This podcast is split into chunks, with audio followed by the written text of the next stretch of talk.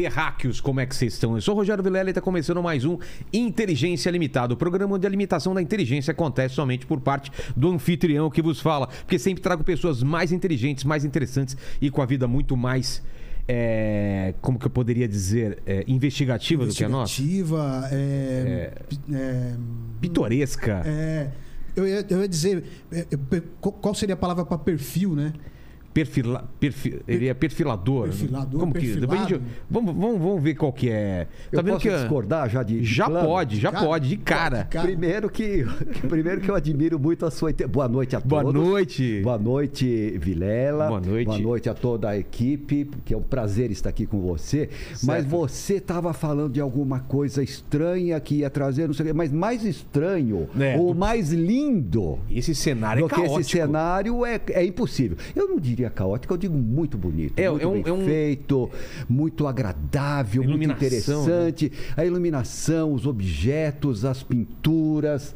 Então, meus parabéns, viu? Obrigado, obrigado aqui, pra mim demais. é um prazer muito grande estar aqui com você para falar de alguma coisa que eu gosto muito e com uma pessoa muito inteligente que é Poxa, você, Vilela. Obrigado, obrigado demais. Mas antes de falar com o Guido, como que o pessoal vai participar hoje, Lênis? É isso aí, Vilela. Hoje você pode participar com pergunta, com comentário, né? Já vou pedir Isso. para você deixar o seu like, para você se inscrever no canal e para você se tornar membro e sentar que esse papo de hoje vai. Senta que lá vem história, longe, né? é, Vai longe, vai longe. Então vamos lá, Guido, eu não sei se você sabe, eu sou um cara muito interesseiro. Então, em vez de eu dar presente para os convidados, eu peço presentes do convidado.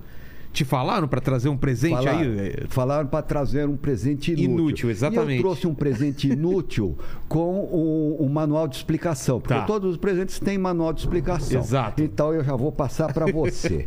E naturalmente, tem até medo, Vilela, ó. não, é algo inerente à minha especialidade, à Tá minha bom. profissão.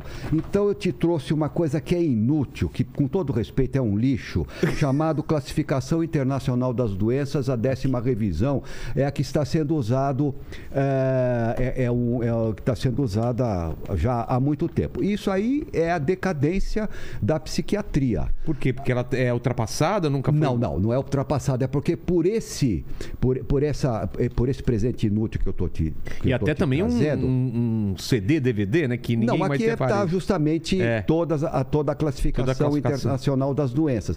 Porque por esse catálogo, ah, todas as pessoas podem ser enquadradas como doentes mentais. Até fumantes, pessoas... Sério? É muito abrangente, Então, assim? é uma grande... É, é um, para mim é um presente inútil. Eu te trouxe um manual para você poder ah, ver, ah, entender isso dessa inutilidade que é um desabafo que eu fiz nessa pandemia chamada A Decadência da Psiquiatria Ai. Ocidental. É um livrinho. Então aqui começa a parte da decadência que eu já marquei para você Tá. e aí mostra por que, que a classificação internacional das doenças ela é inútil. E a gente pode começar falando por isso, então? Eu queria entender. Primeiro, Guido, obrigado demais. Como eu estava falando aqui antes Olha, gente isso aqui é um começar. envelope. Você põe aí para mim, Põe, por põe, favor. põe. Obrigado. É, como eu estava falando aqui antes, é um prazer imenso. E muita gente pedindo, não é? Quando a gente anunciou, a galera finalmente trouxe. Ah, então, assim, é um assunto que, a- que as pessoas gostam demais, né, Guido? De, de entender. Quando a gente faz aqui episódio sobre a, a psique, né? Do, do, do- do psicopata, a cabeça, de como funciona, os. os os é, seriados e filmes fazem muito sucesso, Exato. né? Primeiro, antes de a gente falar dessa, dessa, desse catálogo, dessa, desse, desse tipo de, de que- que você trouxe aqui, eu queria, queria tentar entender por que esse fascínio pela cabeça dos, dos, dos assassinos psicopatas. Por que, que Bom, existe isso? Vilela, na verdade, o- eu acho que eu sempre gostei desta área. Sempre gostei da psiquiatria, para mim sempre foi um desafio. Eu me lembro que quando estudante de medicina, eu subir um estudei, eu estudei na Faculdade de Medicina de Santos. Até eu, recentemente eu fui dar uma aula lá na faculdade e me perguntaram os colegas, os alunos, Guido, o que que você aprendeu aqui na nossa faculdade? Eu falei, aprendi duas coisas: a jogar frescobol na praia e nadar no mar. Mas você é de Santos, não? Não, eu sou aqui de São Paulo, Ah. com o pé no interior, pela minha mãe, mas é, eu fui estudei medicina lá. Então, eu não, eu, na verdade, eu só frequentava as aulas para poder passar de ano. Graças Entendi. a Deus nunca repeti, mas eu adorava psiquiatria. E o meu primeiro paciente foi de um amigo meu que depois também se tornou psiquiatra que ele me convidou, eu estava no quarto ano, para ele falou: "Guido, tem um ambulatório de psiquiatria, você não quer ir para ver como que como que é, Eu- não, estudante, aquela vida boa, morando sozinho". Falei: "Puxa, psiquiatria eu quero" e fui. E quando eu cheguei nesse dia para examinar, pela primeira vez fui todo de branco, né? vestido a caráter, no quarto ano. E quando eu cheguei, o meu amigo não foi. Não tinha ido. E o médico que ia atender também não tinha ido. E, o, e E o- com a roupa branca? e eu todo com a roupa branca. O pessoal que estudava, que, que trabalhava lá no ambulatório, o, o- ele falou, doutor, o senhor pode, o senhor pode atender pra gente? Você pode atender pra gente? Ele veio aqui algemado. Os policiais trouxeram. Eu falei, escuta, mas eu não sou médico. Nossa. Eu sou apenas um estudante que eu vim aqui para ver. Não, mas doutor, por favor, atende. Quando ele falou, por favor, doutor, atende, bateu aquele desejo de ser médico um dia. Eu não posso falar, não. Falei, então põe, leva ele para a sala, algemado. Aí os guardas. Tá com quantos anos, mais ou menos? Na época? É. Ah, na época eu estava no quarto ano, eu devia ter uns 23, 24 Novinho, anos. de- novinho. Pois é, foi aí que começou Nossa. o, o despertou. Entendi. Aí, quando ele, ele sentou na cadeira, os Algemado guardas. aqui? Algemado, os guardas levando ele, os guardas pareciam pigmeus. O cara é grande. Grande, forte, com uma cicatriz aqui no rosto. E aí os guardas perguntaram. Doutor, quer que eu tire a algema? Eu falei, não. claro que não. De jeito nenhum. E aí eu fiquei, me vi ali pela cara. primeira vez, cara a cara, sem saber nada. Né, do quarto ano de faculdade, primeiro paciente que eu tive, que eu estava atendendo, o meu amigo não foi, o médico não foi. Bom, moral da história. Eu tentei conversar com ele, eu fa- não sabia por onde. Eu falei, mas por que que, o que que, o que que aconteceu, né? É, Ele, é- o que que foi essa cicatriz? E essa cicatriz é porque eu peguei, estava folheando o processo, ele pegou e matou uma pessoa, um padeiro Sei. matou um padeiro. Eu tinha visto aquilo, para mim era tudo uma surpresa, uma novidade. E eu perguntei: por que, que você tem essa cicatriz? Ele não respondeu e ficou me olhando. Eu falei: mas por que, que você matou o padeiro? Não, o padeiro estava falando mal de mim. As vozes estavam me dizendo. Mas As que vozes estavam dizendo? Bom, moral da história: eu não entendi nada. Aí eu chamei depois os, os guardas, depois de conversar um pouquinho com ele, escutar. Eu perguntei para ele, mas que voz? Aí ele veio com um- uma história que eu não consegui compreender, uma coisa com outra. A Desconexa? bicicleta totalmente desconexa. E acabou dessa forma. Eu imediatamente peguei o carro e fui direto para casa do meu amigo para falar mal dele, do meu amigo. Como que ele me É, deixa lá na mão. sozinho? Bom, moral da história, não compreendi nada, não entendi nada. Mas foi meu primeiro contato, mas aí me despertou.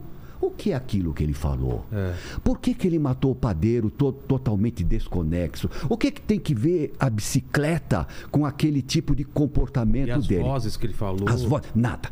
E aí me despertou e esse meu amigo falou: Guido, existe um hospital psiquiátrico aqui em Santos, a famosa Casa de Saúde Anchieta, e você- vamos fazer um estágio lá? A gente faz de graça, mas vamos estagiar, vamos entrar para ver. Eu falei: tá bom, eu vou. E fui. Primeira vez que eu entro num sanatório, num hospital de loucos, eu entro, uma porta atrás de mim se fecha, uma outra abre e eu estou no meio de um pátio, cheio de doentes, jovens, e comecei a ficar muito receoso com tudo aquilo. Falei, mas por que esses jovens estão aí? Esses jovens são como eu Tinha gente da sua idade lá. todas as idades. E aí eu fiquei com medo, eu fiquei com um certo medo, algo desconexo. Então eu comecei naquele dia a andar com as costas na parede para não ser atacado. Entendi. Então hoje eu penso que aqueles doentes mentais devem ter falado: olha, chegou um louco aí, um o nosso maluco aí." colega, um coleguinha nosso. O cara andando encostado Bom, na parede. Então eu não né? compreendi nada. E assim foi que me fascinou a doença mental. O que é isso? O que é o psiquismo? Como ele se liga com É. o corpo? E assim eu fui indo, recém-formado, eu queria aprender psiquiatria. E então eu tinha poucas opções. Hospital do Servidor, que eram 80 leitos. Santa Casa, 30 leitos. Hospital das Clínicas, 80 leitos. E eu perguntei para um, eh, um médico que ele foi, eu fui carregador de pasta, tive a, a honra de ser carregador de pasta dele. Falei, professor Fraletti, onde que eu, eu quero aprender psiquiatria? O que, que é isso? Ele falou, Guido, você só tem uma única saída. Vai para o hospital de Juquiri, manicômio ju- judiciário e fique lá o maior número de anos que você conseguir. Nossa. E assim eu não tinha nem ainda registro no Conselho Regional de Medicina. Pegava o trenzinho das 6, das 6 e 57 da manhã, o pinga-pinga, ia a Franco da Rocha e lá eu fui para o manicômio judiciário e convivi no hospital de Juquiri inteiro com 13 mil doentes mentais. Aquilo para mim foi uma beleza, foi onde eu aprendi, e, e e o manicômio judiciário foi onde eu nasci, psiquiatricamente, onde eu troquei os primeiros passos e foi também a minha catedral. É. É, e lá fiquei 15 anos. Um, um- um hospital desse tipo era só para preso? Que tipo, que tipo de pessoa tava lá? Era só pessoa que estava sendo julgado? O que que era? Boa pergunta. O Hospital de Juquiri é muito grande. Certo. É uma fazenda imensa e ele tinha 13 mil internados em várias colônias. As colônias ficavam, ficavam todas ali no, no- ao redor da cidade de Franco da Rocha. Sim. E entre essas colônias, uma se chamava Manicômio Judiciário, que era o local no qual ficavam os eh, doentes mentais criminosos. Só doente mental criminoso Alguém ti- ti- tinha matado alguém? matado, Ameaçado. roubado, de- delinquido. Tá. E, e lá eles ficavam. Porque ah, precisa de um local especial para esses indivíduos que são doentes mentais criminosos. Eles não podem ser colocados juntos com um Em criminoso. cadeia? Jamais. Tá. Porque eles não são criminosos comuns. Entendi. Eles são doentes mentais criminosos. E existe uma diferença grande, porque o, doen- o- o criminoso comum, ele é apenado, por exemplo, 10 anos. Tá. 10 anos e um dia ele tem que estar na rua. Não tem saída a Vilela. A não ser que esteja preso por um outro processo. Claro. 10 anos e um dia é rua. O doente mental criminoso, não. Ele tem um inicial, digamos, três anos, mas ele só volta para a rua se cessar a periculosidade. Porque se ele continuar apresentando periculosidade, Ele ele fica mais um ano lá. No manicômio. Sei. Se eh, continuar apresentando periculosidade, mais um ano, e assim vai indo por tempo indeterminado. Até alguém assinar um laudo falando ele pode ser Ele não reintegrado. tem mais periculosidade e pode ser reintegrado. Nossa, entendi E- e- agora. então, o manicô- e- esse manicômio judiciário, que hoje se, se chama Casa de Custódia e Tratamento Psiquiátrico, no caso de São Paulo, André Teixeira Lima, que é o nome, eles ficam até cessar a periculosidade. Entendi. Cessou, volta para a rua. Não cessou, continua. Mas é, é tipo uma prisão, tem grades, tem horários. É um hospital presídio. Tá. Mas é antes de um presídio, é um hospital. Mas ele, é, obviamente que ele precisa, não pode fugir, tem grades, muros altos. Mas o tratamento não é igual a um criminoso comum. Que, enfim, ele tem, mal ou bem, ele recebe remédio, mal ou bem, ele tem laborterapia, mal ou bem, ele tem gimnoterapia, etc. Não é? E aquela coisa que a gente vê às vezes em filme da pessoa, do advogado declarar que o, que o, que o cliente dele eh, tem algum problema mental para conseguir algum tipo de acordo ou diminuir a pena. Existe isso? Isso é ou não? excelente a sua pergunta. Até os anos 2000, até o final do. Até o início dos anos 2000, os advogados fugiam do manicômio judiciário, desse tipo de raciocínio que você fez, Sei. como o diabo foge da cruz. Ah, é? Era pior para ele? Porque se entrasse não saía mais. Hum, entendi.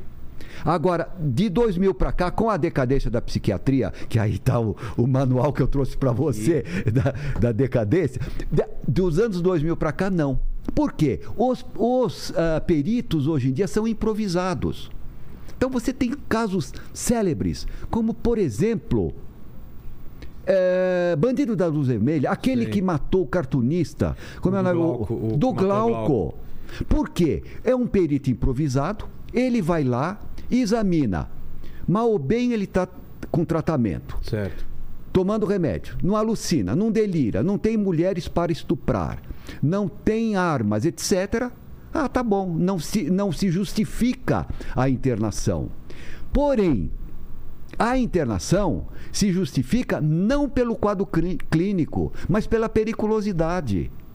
Entendi. Mas isso já não existe mais. Então Não. hoje, é, veja, existe, existe, mas hoje o, o- quem foge do, do- do- da medida de segurança, que é essa que leva esses criminosos, esses doentes mentais criminosos aos manicômios, quem foge hoje é o Ministério Público. Entendi. Que para o Ministério Público soa como, digamos, uma derrota.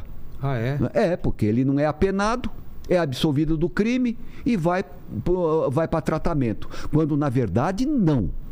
É, tecnicamente, entendimento não, seria isso, né? Não, não é Ele não, é absolutamente. ele não foi absolvido, na verdade, né? É, Chama-se absolvição imprópria. Tá.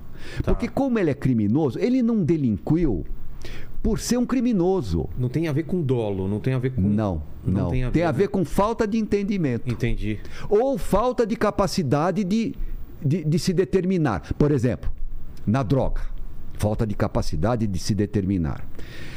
Na droga, eh, ele sabe que a droga faz mal, ele sabe que ele está perdendo a, a- a- perdeu a família, que está imundo, que perdeu os dentes e continua usando, É. não quer mais usar.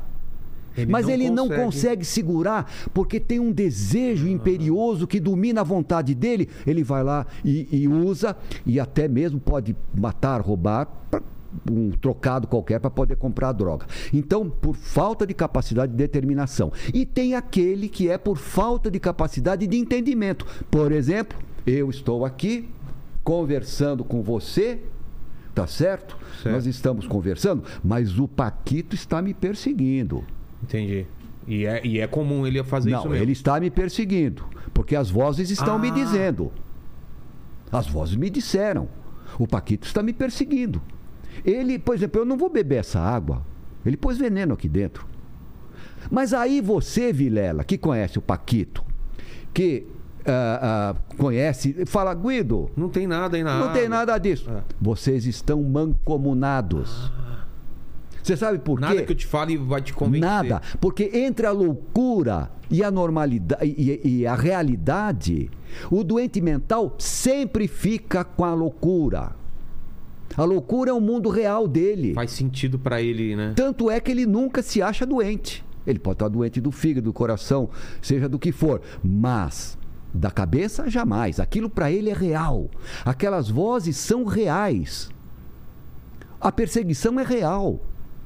E, deve, e é extremamente dolorido, né? Porque isso É. tudo. E isso, isso se resolve com remédio, com alguma coisa? Vilela, a cada caso é um caso.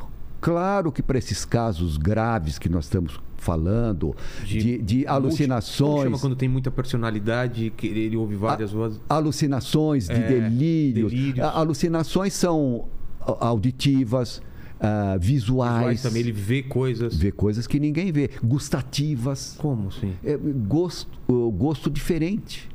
Táteis. Nossa. Alucinações táteis. Alucinações olfativas, sente cheiros estranhos. Para ele aquilo é real. Então, nesses casos, e com delírios, delírios é me perseguem, ou eu sou Deus, ou isso e aquilo, são ideias delirantes. Então, para esses casos, é fundamental o uso de remédios. Agora, qual é a decadência da psiquiatria atual? Qual é o papel desse presente inútil que eu te trouxe, chamado CID, Classificação Internacional das Doenças? É que hoje você está deprimido por- que- porque brigou com a namorada. ou porque está sem dinheiro no bolso para pagar as contas, ou porque morreu o cachorro na sua casa. Foi mandado você- embora. Ou foi mandado embora. Se você tiver a infelicidade de ir nesses psiquiatras desta geração, que é uma geração perdida, É um pra você está arriscado a sair com um diagnóstico de bipolar ou É. algo nesse sentido e tomando remédio antidepressivo. Sem precisar. Sendo que teria outras etapas antes. Meu pra- amigo, o, o- o remédio anti, anti, ah, ah, o antidepressão, antidepressivo, ele vai resolver o seu problema de falta de dinheiro no bolso? Não vai, claro que Ele não. vai resolver a falta que você tem da sua namorada, da, da pessoa que você gosta? Não vai de jeito nenhum. Então são camisas de força químicas São atalhos, né? é que foram ah, muito bem colocadas pela indústria farmacêutica e pelo marketing. Eles estão certos. Eu sou favorável às indústrias e tal, eles estão no papel dele de fazer e vender. E o marketing de divulgar. Mas o- o- a culpa é dos psiquiatras que, que engolem sem cheirar e nem limpar, meu amigo Entendi. engolem do jeito que vem e estão lá receitando, receitando. Para você ter uma ideia, se vende mais antidepressivo do que hipoglós. É o quê? É. É sério isso? É seríssimo. Isso Mas é muito é sério. muito sério. Porque, porque vicia, a pessoa fica dependente. Vicia, vicia. Você sabe que há núcleos no mundo todo de resistência a essa psiquiatria decadente de hoje em dia. Isso no começa- mundo todo. Começa há, há muito tempo? Ah, eu diria para você como um marco dos, ah, no início da virada do século. Tá. que aí que aquele venda extraordinária de cabeça. Por exemplo, os, os- os nossos, os filhos novos, ah, quem tem filho novo, Eu tenho um de cinco agora. de cinco, e se ele começar a desafiar a professora, ou, ou quando ele for um pouquinho maior, vai na escola, desafia a professora, ou se indispõe com você, que às vezes pode ser até Claro. não o seu filho, por má educação mesmo, e você leva num psiquiatra para consertar, ele está arriscado a receber o diagnóstico de eh, personalidade desafiante, qualquer coisa nesse sentido, qualquer coisa ridícula nesse sentido, ou ah, déficit do transtorno da atenção e da hiperatividade. E tome remédio, e tome remédio. Então, nós tomar muito cuidado com isso. não, muito então. cuidado.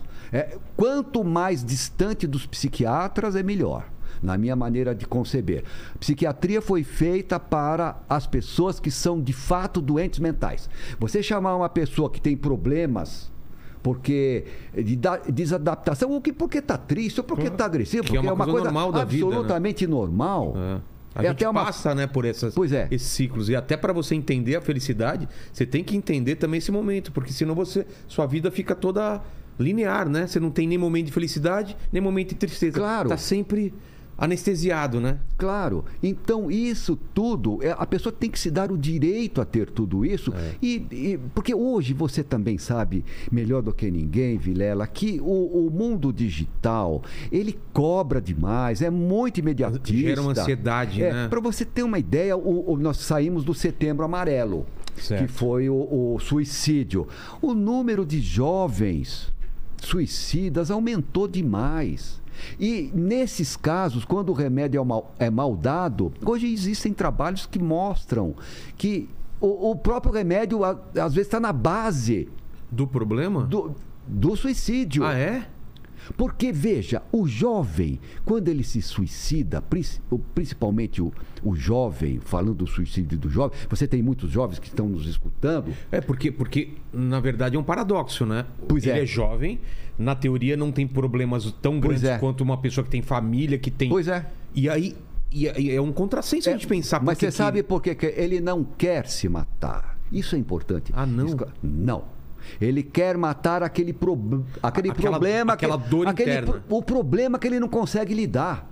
Às vezes foi um bullying, qualquer coisa nesse sentido, puseram um chapéu com chifre, ele não, ele não consegue lidar com Vazou aquilo. alguma coisa na Ele não internet quer, ele não, que- alguma que- coisa que que, deixou ele envergonhado. Exatamente. Ah. Ele não quer se matar, ele quer matar aquilo. Ele quer fugir daquele problema o mais rápido possível. Né? E não tem saída, então ele põe fim à vida. Entendi. Então, isso é- se você conseguir Separar, né? lidar com isso, com isso pum, alivia completamente. Então, agora, o que, que falta aos psiquiatras de hoje em dia? Os psiquiatras precisam voltar a ser psicólogos. Entendi. Meu amigo, o que, que você tem? O que, que houve? Por que você quer se matar? Qual é a diferença básica psicólogo e psiquiatra? O psicólogo vai te escutar, vai te entender. E o psiquiatra, quantas vezes o, o senhor quis se matar? Uma, duas ou três. Quantas vezes o senhor não tomou banho essa semana? Etc. Faz aquele padrãozinho, aquela tabela, aquele protocolo, chinfrim, que isso é para crianças preen- preencherem, e vai sair de lá com uma tabelinha, tome remédio. Quando na verdade precisa abrir seus horizontes. Você está tá triste, está deprimido, ou não consegue lidar com aquilo, porque algo você precisa falar. E não tomar camisa de força química, que não resolve nada. Exato. Bom, falamos muito sobre isso, hein? É. Mas eu acho que é importante para o Claro é jovem importante. eh, Vilela. Tem, tem o meu, meu sobrinho pa- passa, passou por isso também eu- e a gente eu fico tentando entender, né? Porque a vida dele na teoria é perfeita, né? Ele tem trabalho, tem os pais, tem uma vida estruturada e vem essa sensação também de suicídio, de nunca de, de não estar feliz e eu, e eu queria entender, né? Como poder ajudar ele e esse tipo de pessoal. Por isso que quem está assistindo hoje em casa, como você como está falando, que está nessa fase, o que, que a gente pode falar para ele? É um jovem Parece que ele não tem saída, aquilo tá, tá, tá pesando no coração dele. O que, que ele faz então? O que, Bom, que é o caminho? Vamos lá, cada um é cada um, mas Claro, o caminho claro. existe. Eh, primeiro, ah, eh, respondendo direto, depois eu. Vamos Claro. fazer a diferenciação do que é perigoso e o que não é perigoso. Tá. E- e- isso vai passar, porque é um momento. É um momento que ele não vê saída. Mas a saída sempre tem. Porque. Eh, Se ele conseguisse parar naquele momento, Ele tem viajar para parar. 10, É, 10 anos ele- no futuro, ele veria que ele não, vai sair. 10 daquilo. anos não, às vezes são um mês. É, um mês, às vezes dias. né? E desde que ele também ah, pegue aquele problema que É. está incomodando e se afaste dele, não queira resolver, não fique com ideias fixas sobre aquele momento. Cada caso é um caso. Tá. Mas o, o- o problema do suicídio, e aí você fala, então o suicídio não tem. Não tem perigo, o suicídio, ah, ah, quando que é perigoso? o, o- esse suicídio que é absolutamente tratável é aquele que é motivado. Eu estou triste porque eu briguei com a namorada, porque fizeram bullying, porque isso, porque aquilo, aquele outro. Eu sei o motivo. É, porque é externo, é exógeno. Tá. Ele vem de fora. Então, esse é tratável, precisa de um psicólogo. Você precisa conversar, precisa. Ele vai te abrir os horizontes, vai te mostrar que não é bem. Enfim, uma pessoa que possa escutar, escutar, escutar o máximo possível. Deixa falar, escute. E o psicólogo sabe fazer isso. Certo. O psiquiatra hoje ele dá remédio para tudo. Agora, qual que é o suicídio perigoso? O suicídio doença é o, ex- é o endógeno, é aquele que vem de aquele que está dentro. O endógeno ele é imotivado, não tem um motivo. Ele, ele não existe um motivo para você estar naquele estado. Nenhum motivo. Não é porque estou mal na vida ou estou sem perspectiva. Não. Aparentemente não há nenhum motivo. Não. E normalmente ele, ele acontece, não dá em jovem, ele eclode mais para adiante. Tá. Então isso também é básico. Normalmente os dos jovens são todos possíveis, eu falo a grosso modo, Claro, claro, possíveis de existem lidar e exceções, é. resolver. Mas o- a- aqueles que são de doentes mentais verdadeiros, eles eclodem por volta a partir dos 40, 35, 40 e daí para frente, mas eles são endógenos. Então esse precisa de remédio, muitas vezes a eletroconvulsoterapia, o famoso eletrochoque resolve, Ah, é? funciona.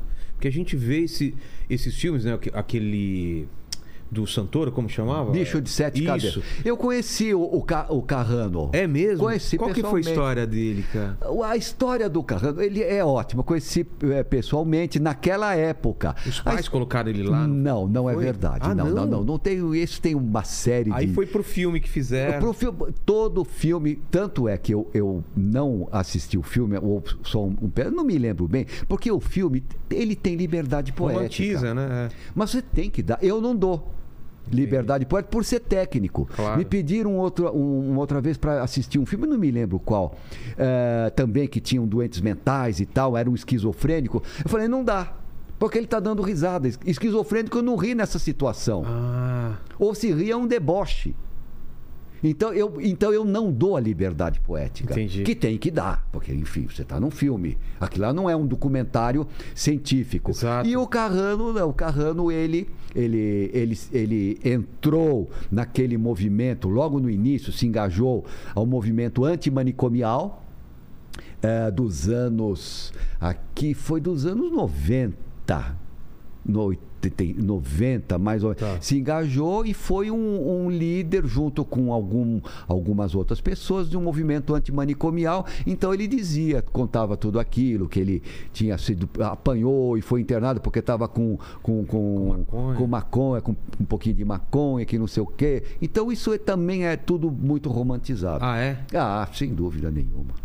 E, e, e o caso dele, o que, então não foi nos pais que colocaram por causa da Não, maconha? não, não, não, não. Mas ele, era foi internado mesmo. É, que, ele conta que foi internado, mas não em São Paulo, me parece que foi no Paraná, qualquer coisa. Eu não me lembro bem. Tá. Mas foi um caso, assim, digamos, emblemático, numa época também é, que existia um movimento antimanicomial, que foi um movimento. Por que, que surgiu ele?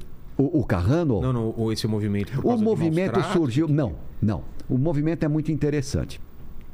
O movimento surge na Itália, com, com Franco Basaglia, no manicômio judiciário, manicômio de Trieste, na Itália, porque teve, naquela época, foi muito interessante esse movimento, que, que teve uh, o ah, Thomas Haas, que era, que foi o grande ideólogo desse movimento, desse movimento antimanicomial, ele falava assim: doença mental não existe, é um mito. Pois é, mas veja, doença mental não existe, não existe doença mental. Mas como? Não existe por quê? Porque esse psiquiatra, aquele psiquiatra, aquele outro, esses que estão aqui, esses psiquiatras, eles chamam esse indivíduo de esquizofrênico. Ele pegou a esquizofrenia como padrão. Chamam esse indivíduo de esquizofrênico.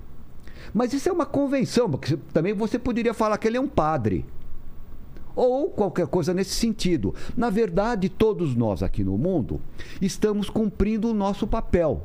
Por exemplo, eu agora, como sendo entrevistado por você, você, Vilela, entrevistador. Certo. Então não existe mais nada do que simplesmente isso. O resto são rótulos. E o esquizofrênico, por sua vez, ele também está fazendo o papel dele. Se você gosta ou não gosta, se é diferente ou não é, isso daqui não tem nada de anormal. Quem diz que tem anormalidade é essa psiquiatria, justamente que diz ah, que, ele, que ele é um esquizofrênico. Pois bem, então isso pegou. Isso teve David Cooper, eh, Thomas Ast, tal. E se não existe doença mental, obviamente que não pode existir tratamento. É. Tá certo? Então, abaixo os manicômios. Então vem o movimento antimanicomial. Mas com graves consequências, porque naturalmente doença mental existe e é uma doença como outra qualquer, Vilela. Se você pegar, por exemplo, Covid, Tá. ela tem febre, tosse, é, é, coriza, enfim, dor, de, dor disso, dor daquilo, etc. Se você pegar tuberculose, tem isso, aquilo, aquilo, aquele outro. Uma tíbia fraturada também tem os seus sinais e sintomas clínicos. A doença mental é um outro tanto. Ela também tem os seus sinais e sintomas clínicos, que é uma doença como outra qualquer. Com começo, meio e fim, prognóstico, diagnóstico, anatomia patológica, ou seja, existe um cérebro, em alguns casos, de formação a- a- a- anatômica diferente Entendi. etc. Agora, claro que como isso exige uma formação, para você saber o que é um delírio, o que é uma alucinação, o que é uma fuga de ideias, o que é, um, o, o- que é uma desagregação, o que é isso, o que é aquilo, você precisa ter uma base técnica. Como em todas as cadeiras da medicina. Acontece que os piores alunos de uma faculdade de medicina vão fazer psiquiatria. Por quê? Porque dá para você, entre aspas, enrolar. Ah, não, isso é normal, eu acho que é. Ele está alucinando, delirando, totalmente louco, mas ele está interpretando. Não teve o Thomas Haas, o David Cooper e o Franco Basaglia que disseram que louco não é louco, que loucura não existe. Então parece que tudo é possível e não é. E não é. Mas a gente está falando da, se você me permite, a gente está falando da doença mental, não é? Que é uma coisa que é fácil de ver. É. É fácil de ver e, e tão fácil de ver que o próprio nome alienação mental vem daí. Esse nome alienação mental foi dado por Asclepíades Betiniensis, que era um médico grego, amigo do velho jurisconsulto Cícero, lá da, da velha Roma. E ele notava. Alienação mental. É, ele notava que os indivíduos doentes mentais hoje, que é o Sei. chamado de furiosos ou mentecaptos, Ah, vem daí o mentecapto? vem mente captada Ah! pelo diabo. A doença mental era possessão demoníaca. que era, que era, que era Possessão, possessão demoníaca. demoníaca. Epilepsia, épio que está acima, Tudo- tudo lepsis abater, epilepsia. O diabo veio e abateu. Nossa! E- e- O pessoal não entendia, tá então, mas, exatamente. E, e o, o, a- o Asclepíades, ele notou que as pessoas punham esses indivíduos de parte, de lado, alheiavam, alienavam. Entendi, Por isso o nome alienado mental. entendi. Então é fácil ver. E a doença mental, ela, tá tudo aqui, ela tem uma hora que ela acaba. A doença mental tem uma hora que você não pode mais colocar aqui como doente mental. Passou uma linha. Acaba. Uma linha precisa. Não é? Agora vem a- agora vai- vão começar as dificuldades. É. Dificuldade é a seguinte: a natureza não dá pulos. Natura não facite saltos. Tá certo? A natureza não dá pulos. O fruto amadurece aos poucos. A noite se transforma em dia por meio da aurora. Então, quando termina a doença mental, não é exatamente aqui que começa a normalidade. Ah. A normalidade vai começar lá para frente. Tem um espaço aqui, uma, um E quem cinza. são os, habi- o- o- os habitantes psiquiátricos desse interregno entre a loucura e a normalidade mental? Respostos condutopatas, também conhecidos como psicopatas. Ah! Pois é, não são nem loucos e nem normais. Ele tem um grau de, de consciência e Ele tem, um tempo, ele tem não algo de normalidade e tem algo de loucura. Ele tem algo que não controla e tem algo que, que ele controla. Isso. Nossa! Entendeu? Mas só que eles não são alienados mentais. Por quê? Entendi. Porque os doentes mentais verdadeiros, os alienados mentais na, na, na, na concepção de Asclepíades, né? Entendi. Eles são. Eles estão completamente fora do, da realidade. Eles romperam com a realidade. O condutopata, eu não gosto do nome psicopata, eu gosto de condutopatas. Ah, é? depois eu explico Tá. por quê. Mas os condutopatas, psicopatas, Sociopata também não. é tudo sinônimo. Tudo sinônimo. Eu já vou dar toda a linha da sinonímia, porque fica fácil de entender quem eles são. Tá bom. É, mas esses condutopatas, sociopatas, psicopatas, loucos lúcidos, loucos morais, que são os nomes que eles têm n- no curso da história, ah, eles, eles não rompem com a realidade. Eles não alucinam, não deliram. Eles são muitas vezes inteligentes. Então aí, vo- aí viria a pergunta. Qual a diferença que Exato. tem entre um fronteiriço, um condutopata, e o doente mental? E qual a diferença entre esse fronteiriço e um normal mentalmente? Não é uma. não- Nossa, é, é, é um desafio. É um desafio. Mas é, então vamos lá. Então O que tem- me separa de um condutopata Isso. o que separa um condutopata de um, de um doente mental, de um louco. mental. É, de um Do- louco. De um louco. Exato. Então, vamos lá. Então, primeiro justificar o nome condutopata. Que, porque eu acho que os nomes eles revelam a essência da coisa. Entendi. Quando você fala um cavalo, É um cavalo. um cavalo. Tá certo? Você É já vai ver. é, a palavra já. já Igual, igual era esquizofrenia, era esquizofrenia. Só aparente, psiquiatria, que esquizofre- esquizofrenia é apenas um nome, não vale nada. Mas, eh, enfim, apenas para é- Tá. fazer aquele, uma pequena ponte do que a gente tinha conversado. Bom, pois bem. Então, o, o- o- por que o nome condutopatas? Porque a patologia, a pateia, a deformidade, a doença está na conduta do indivíduo. Então, ele é um indivíduo que ele apresenta uma conduta patológica. Entendeu? Então vamos lá. Entendi. Quais foram os nomes que, que foram dados durante a história, que é bom para a gente entender? O primeiro deu loucura moral, que é um nome bom. É. É um nome bom. Loucura moral. Depois, olha um outro nome interessante: loucura lúcida. São nomes. Que, Que já foram- caiu em desuso. Mas... Todo caiu em desuso. Loucura lúcida. Loucura lúcida. Depois, os tais psicopatas. Mas só que eu, eu não gosto desse nome porque um esquizofrênico, que é um doente mental verdadeiro, ele no fundo, no fundo, ele tem uma psique patológica. É. Ele seria um psicopata e não é.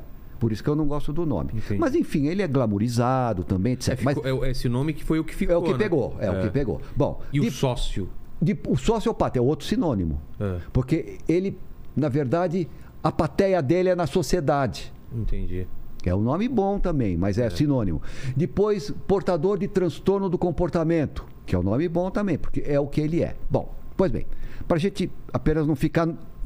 para definir rapidamente.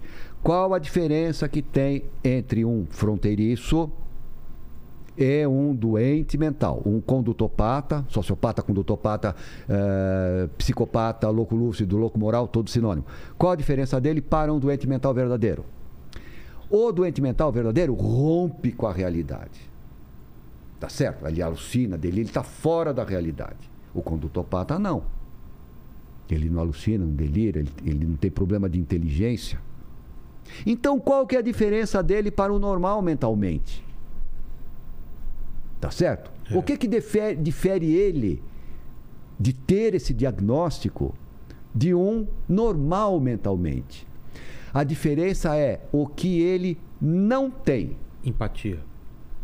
Sentimentos, empatia, sim, um deles. Sentimentos superiores de piedade, de compaixão e de altruísmo. Tá. Isso faz com que eles sejam absolutamente egoístas. Eles só pensam naquilo que interessa a eles e nada mais.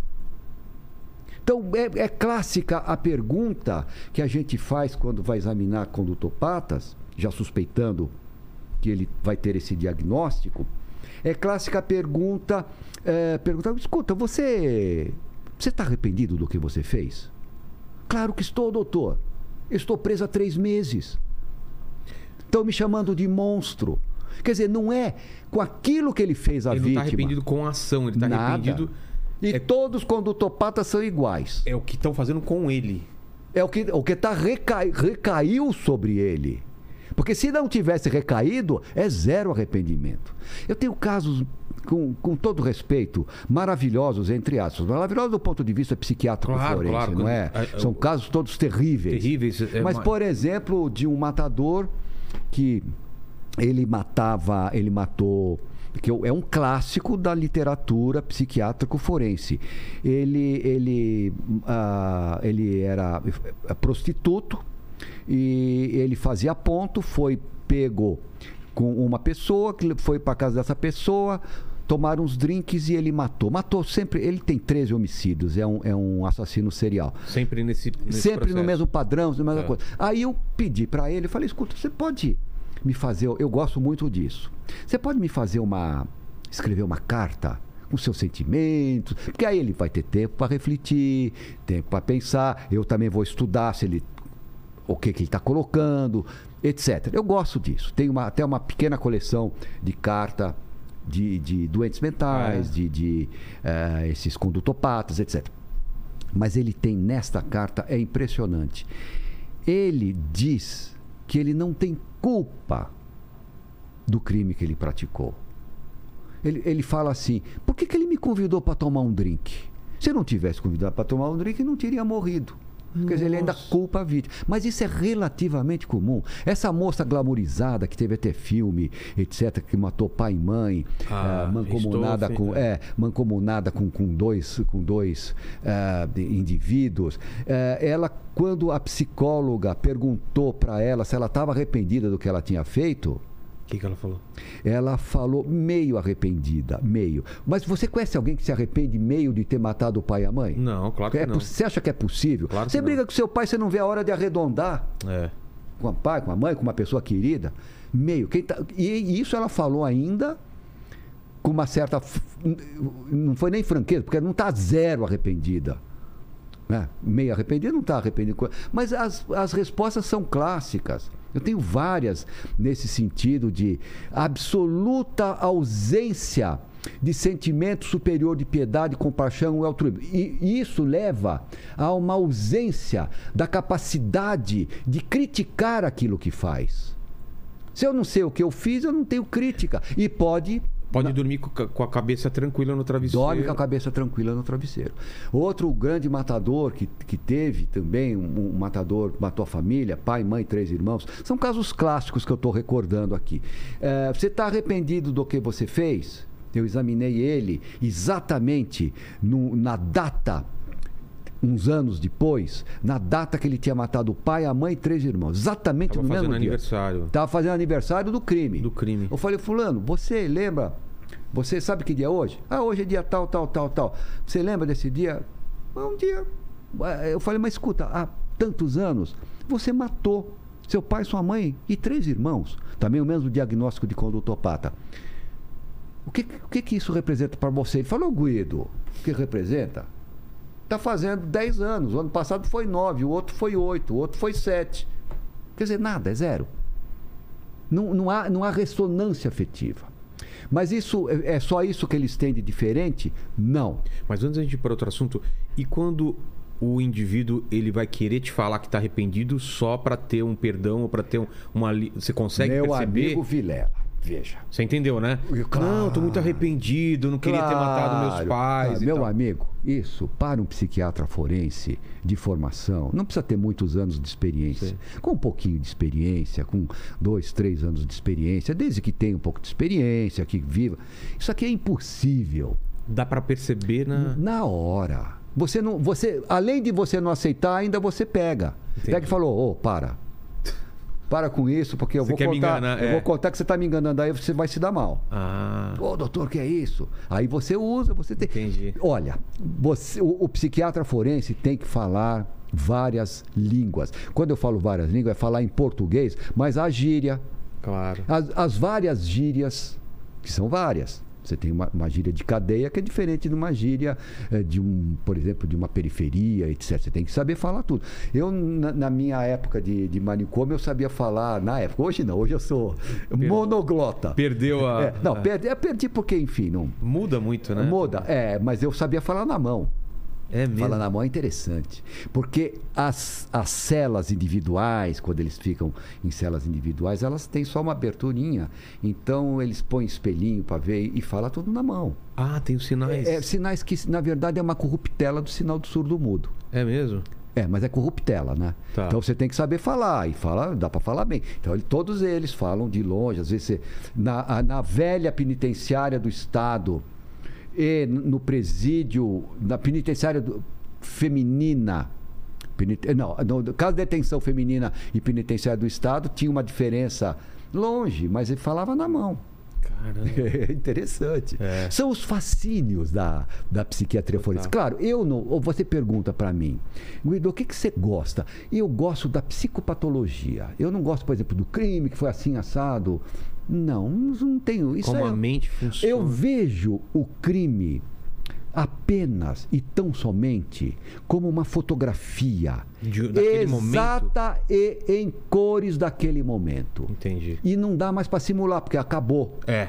Foi E revelado já. Foi revelado. Então, se você souber ver aquela fotografia exata e em cores do comportamento, e quem manda no comportamento é o psiquismo, você vai ter dados psicológicos. Não é que você vai ter um diagnóstico, mas você tem crimes, multipli- multiplicidade de golpes, ausência de, ah, de premeditação, eh, não esconder o corpo, ferocidade na execução, foi, ah, foi preso ali perto, agiu sozinho. É um tipo.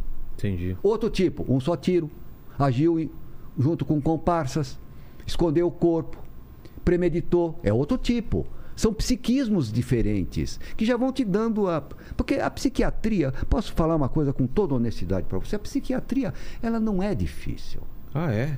Não. Me parece uma coisa tão absurdamente É complicada. Não é. Não é, porque são, é- ela é padrão. É como, por exemplo. É, é reconhecer padrões, é um trabalho de reconhecer É, pa- de- claro que você, padrões. igual todas as especialidades médicas, claro que tem horas que refoge, tem horas que complica, ah, quadros híbridos, mas o- todas as especialidades médicas, elas são iguais. Elas têm aquele determinado padrão, claro, a experiência te leva a, a determinados eh, casos que são, às vezes, sui generis, que te dão mais trabalho, mas o, o geral não. Entendi. O geral é aquilo. Mas é, é, você estava falando do, da, do- da falta de arrependimento, qual outra? Você estava A elencando. bom, Vamos você tem eh, a, a falta, exata, o- a falta de arrependimento, a ausência de sentimentos superiores de Certo. piedade, compaixão e altruísmo, e você tem também um desejo deformado. Desejo. Desejo. O que, que seria isso? Desejo deformado? Por exemplo, eu quero matar aquele indivíduo para ver cair porque eu acho graça. Ou para ver como é um corpo. Eu gosto de ver O corpo por dentro cair, do corpo. ou é, etc. abrir um corpo, sei É, lá. ou algo nesse sentido, ou fazer uma maldade e, e atirar em animais para ver o, o correr por fogo no animal. É, são desejos deformados. Entendi. Tem- E, e- e outro também que tudo isso é um, é um grande pacote. Né? pa- Ah, São parafilias que chamam? Não, tem, não, tem um nome? parafilia é ligada à parte sexual. Ah, tá. Isso, isso é ligado a um desejo de. É um desejo De deformado de um desejo Mas de. sempre de- relacionado à morte ou não? Não, não obrigatoriamente. Ah, tá. E você tem condutopatas que não são eh, assassinos por ação. E sim por omissão, quando, quando, quando. Não assassinos, criminosos, Sei, melhor sei. dizendo.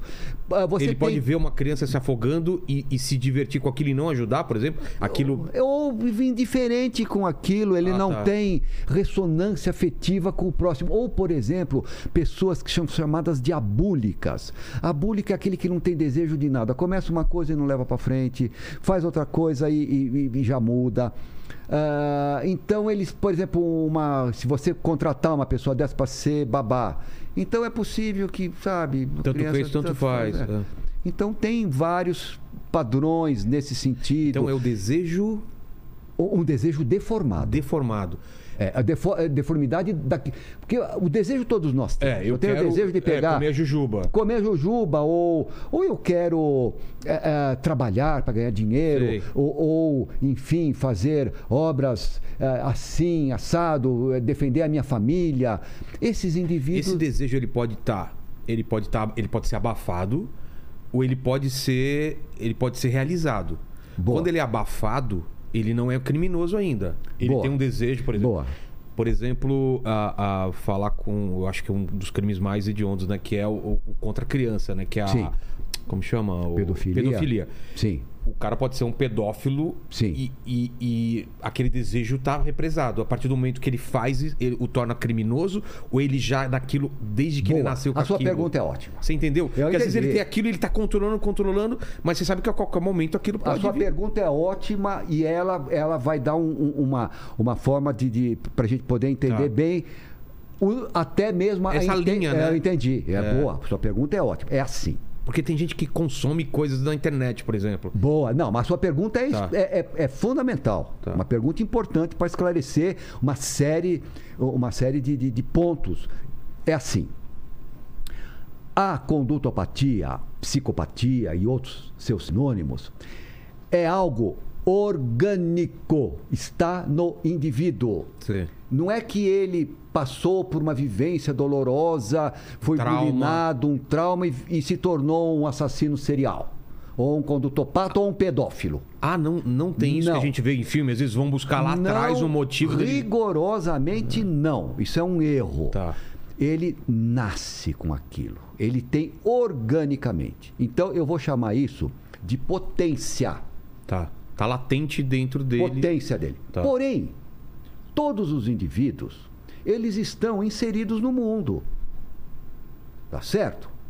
Então, se ele tem muita potência, digamos, para pedofilia, ou Pra assassinato. ou para assassinato, para roubo, ou sei lá o que, animal, sei lá. etc. Se ele tem muita, nada segura.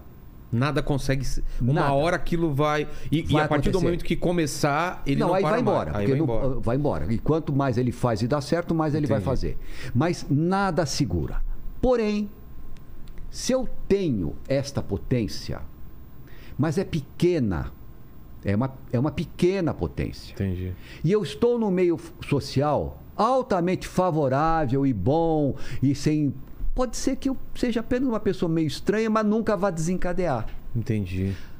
Agora, se esse, se esse mesmo indivíduo, com essa pequena potência, está num meio social desfavorável, ruim, agressivo, desencadeia.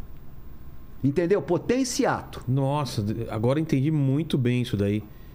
Então, mas o, o seu trabalho, ou o trabalho de alguém que está convivendo com essa pessoa e percebe esse, esse desejo represado, qual que é o trabalho? É é você denunciar?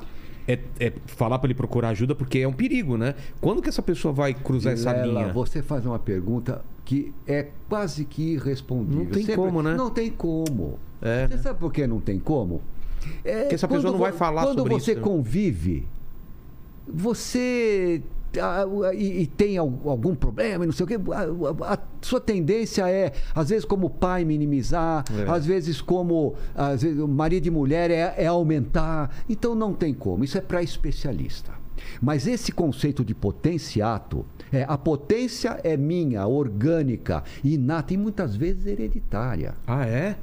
Não que um, um condutopata vá Passar por... vai gerar um outro condutopata. Mas pode ser um caso de alcoolismo gerando um condutopata, uma esquizofrenia, etc. Então isso é. é- é- Por que, que eu perguntei isso? não existe linha direta assim. Porque às jeito. vezes você pode ver numa criança alguns atos de maldade. Como você separar aquilo? Falar, putz, se eu não cuidar disso, ele pode virar um Bom, condutopata. Posso responder? Claro. Deixem as crianças em paz, É? porque a criança a- na, na infância, na infância e na, na adolescência são períodos muitas vezes condutopáticos É? normais. Porque o, qual o adolescente que não está rompendo com com o pai ou com a mãe, não digo todos, claro, mas Claro, claro. muitos podem estar rompendo com os grupos. etc. Então, este diagnóstico só é possível na maioridade. Antes é perigoso, porque você vai errar. Mas, por exemplo, uma Pode criança, errar. uma criança que gosta de maltratar animal, por exemplo. Porém, porém, agora vem É. uma coisa. Porém, quando a gente examina adultos verdadeiramente condutopatas, eles sempre apresentam esses traços de deformidade na infância e na adolescência. Então, essa Mas, é- então vamos lá. É. Nem todo traço eh, condutopático, psicopático na Leva- infância e na adolescência vai dar um condutopata. Certo. Mas todo condutopata teve. Entendi. Entendeu? Então isso. É. Mas aí eu acho melhor deixar para especialista, deixa as crianças. O período de adolescência é assim mesmo. Eu acho que a gente não pode psiquiatrizar a vida. E claro, uma criança maltratando um Tem que animal. colocar os você- limites, né? Papai, mamãe, vem cá. O que o que você está fazendo para ele? O que, que você contou? É. Às vezes é culpa do- dos. Pode ser culpa dos pais. Entendi. Então eu, eu acho que não dá para generalizar. Acho que nós estamos conversando no geral, mas basicamente é isso. Entendi. E, na- e nessa história da, da psicologia forense, eu não sei qual seria o nome disso, quando que a gente começa a catalogar, quando que a gente começa a entender que existem é, sociopatas ou, ou, ou condutopatas, quando que começa a gente falar, epa, tem gente que tem um Boa. tipo de, de ação e, e repete esse... Boa. Quando começa Não, isso? É assim, todas as vezes que existe uma suspeita de insanidade ou de um condutopata ou de um doente mental, Sei.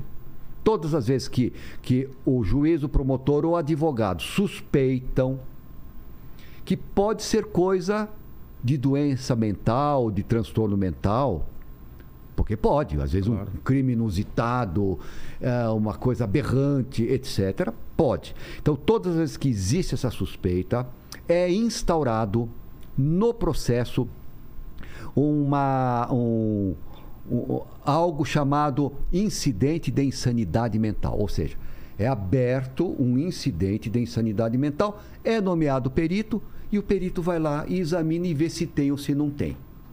Se é ou se não é. E articula essa parte médica com a parte jurídica, que é o que faz o psiquiatra forense. Ah, o- mas um- um- o que, que o psiquiatra forense vai ver? Qual que é o caminho? O que, que ele quer saber?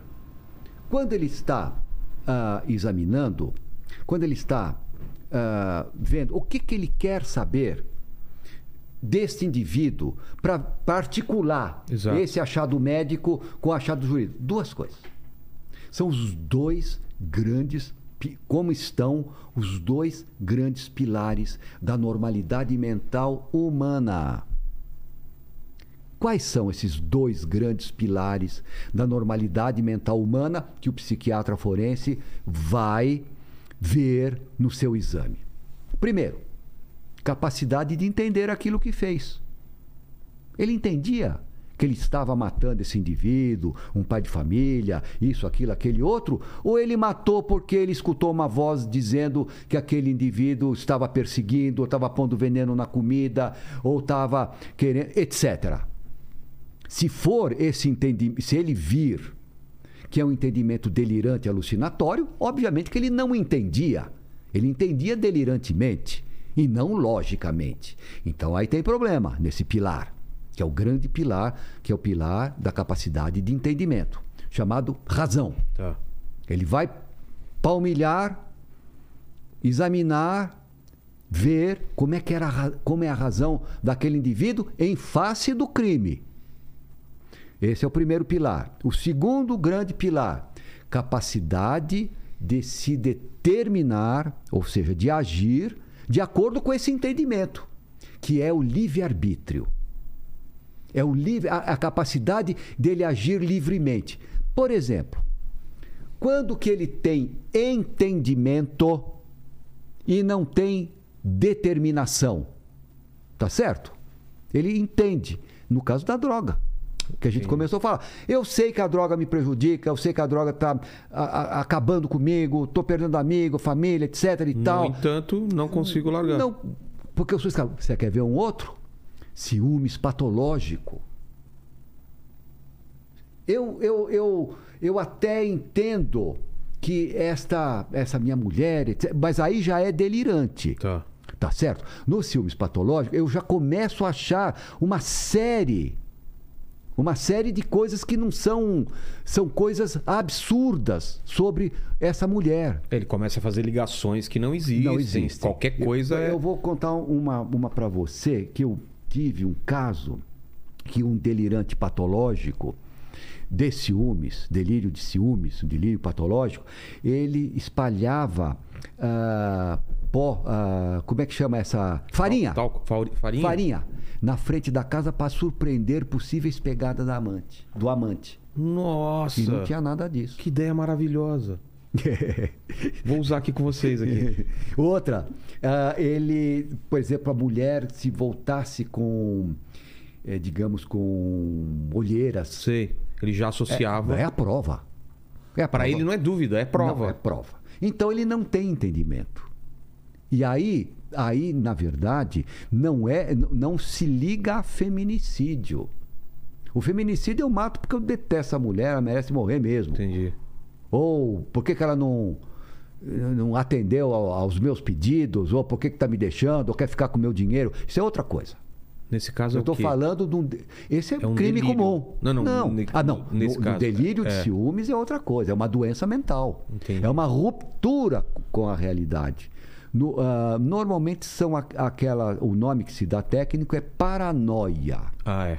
É uma paranoia. Paranoia é um, é um delírio crônico, sistematizado, como se fosse um tumor encapsulado dentro do seu psiquismo. Você é uma pessoa normal. Você vai fazer ginástica, você vai trabalhar, você vai conversar com seus amigos, você vai fazer o seu programa, você vai fazer tudo. Mas pergunta como vai sua mulher. Como é que vai sua mulher? Desgraçado. Tá querendo sair com ela? Por que, que ele tá querendo saber? É assim que funciona. Por quê? Tá encapsulado. Se você toca, ele explode. Entendi. Entendeu? A psiquiatria é fascinante, mas ela, eu volto a insistir, ela não é complexa. Eu espero que entre os seus, entre os seus Os ah, espectadores. espectadores, ah, quem sabe se não vai a estimular Com alguns certeza. psiquiatras forenses, que está faltando. É. Psiquiatras E- forenses vocacionados. E na tua história, qual foi o primeiro caso assim que, de, de grande expressão que você que você atuou? Porque imagino também que você deve ter pesquisado os antigos, né? Antes de, antes de você começar Ah, e depois. pesquisei tudo. É. E É. aqui no Brasil, qual- quais são os que dos antigos que a gente? Ah, dos antigos. Porque o que eu bandido da luz vermelha é de quando? É, Ah, é, antigo. É antigo, é né? antigo, mas é, ele, ele, ele já estava. Ele já estava no manicômio quando eu entrei no manicômio. É antigo, mas eu conversei bastante É? com Luz Vermelha. Eu aprendi muito com os loucos. Os loucos me ensinaram Tem muito. coisa pra ah, aprender? Muito. Tipo, O Por exemplo, o doutor Abelardo.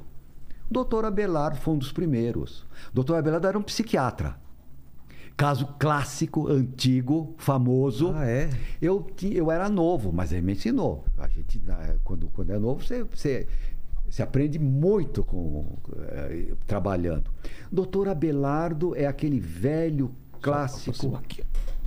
Doutor Abelardo é aquele velho e clássico caso daquele assassinato que teve na igreja Santa Terezinha. Eu não me lembro os anos, mas é antigo, porque eu era o novo. pode dar uma olhada aí na no... Eu era novo, eu, eu, eu, tava, eu estava com.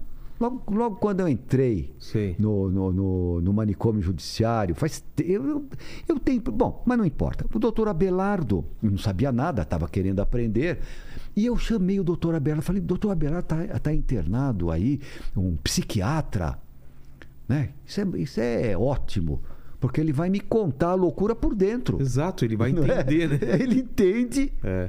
ele entende o que, o que é o que é loucura e vai me contar coisas que eu tô querendo saber.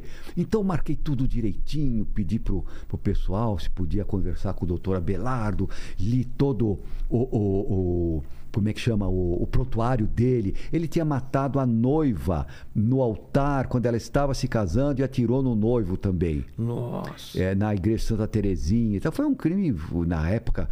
Eu falei, bom, eh, diagnóstico de esquizofrenia. E eu falei, puxa vida, o doutor Abelardo, eu queria. Né, ele, ele que. é Psiquiatra, que trabalhou no hospital de Juquiri, inclusive. Bom, chamei o doutor Abelardo. É, Oi, é, doutor Abelardo, colega, não é? Ali, eu queria extrair tudo, o máximo dele.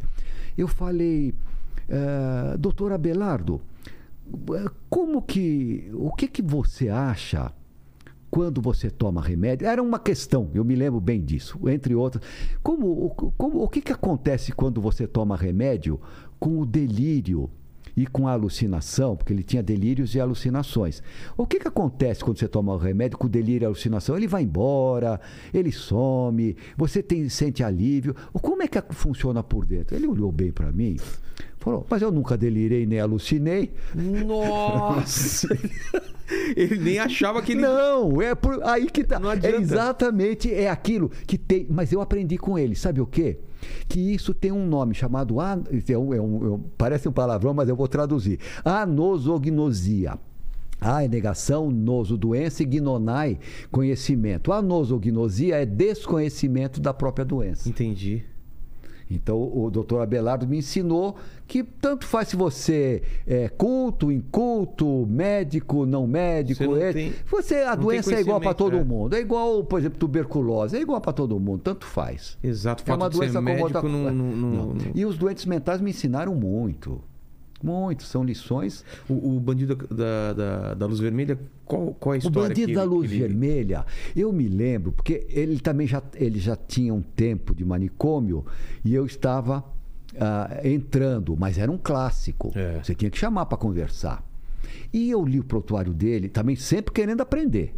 Eu- eu- Qual que é a história dele mesmo? Ele, o ele- bandido da luz vermelha, ele entrava na casa das, das vítimas, em mansões, ah, usando uma máscara, ele era mascarado, arrombava as janelas, era hábil nisso, entrava, entrava no quarto onde estavam as pessoas, né, dormindo normalmente, e, e punha uma- um, um facho vermelho e roubava. Roubava e matava também, né? E- Mas era com uma, uma luz, ele usava uma, uma lanterna vermelha. Por, causa, por isso o nome. E roubava, ele gostava de brilhantes. Brilhantes, ele gostava de brilhantes. De jo- brilhantes. Na verdade, ele gostava de brilhante. É o Ah, que é? ele mais roubava tudo, mas ele gostava de brilhante, matava, etc. E era, ele era o bandido da luz vermelha, ele era muito. Ele, ele tinha uma fama muito, muito. Ele era muito desbocado, muito assim, metido a valentão Sim. e tal. E tem até uma história que, ah, lá no manicômio que ele.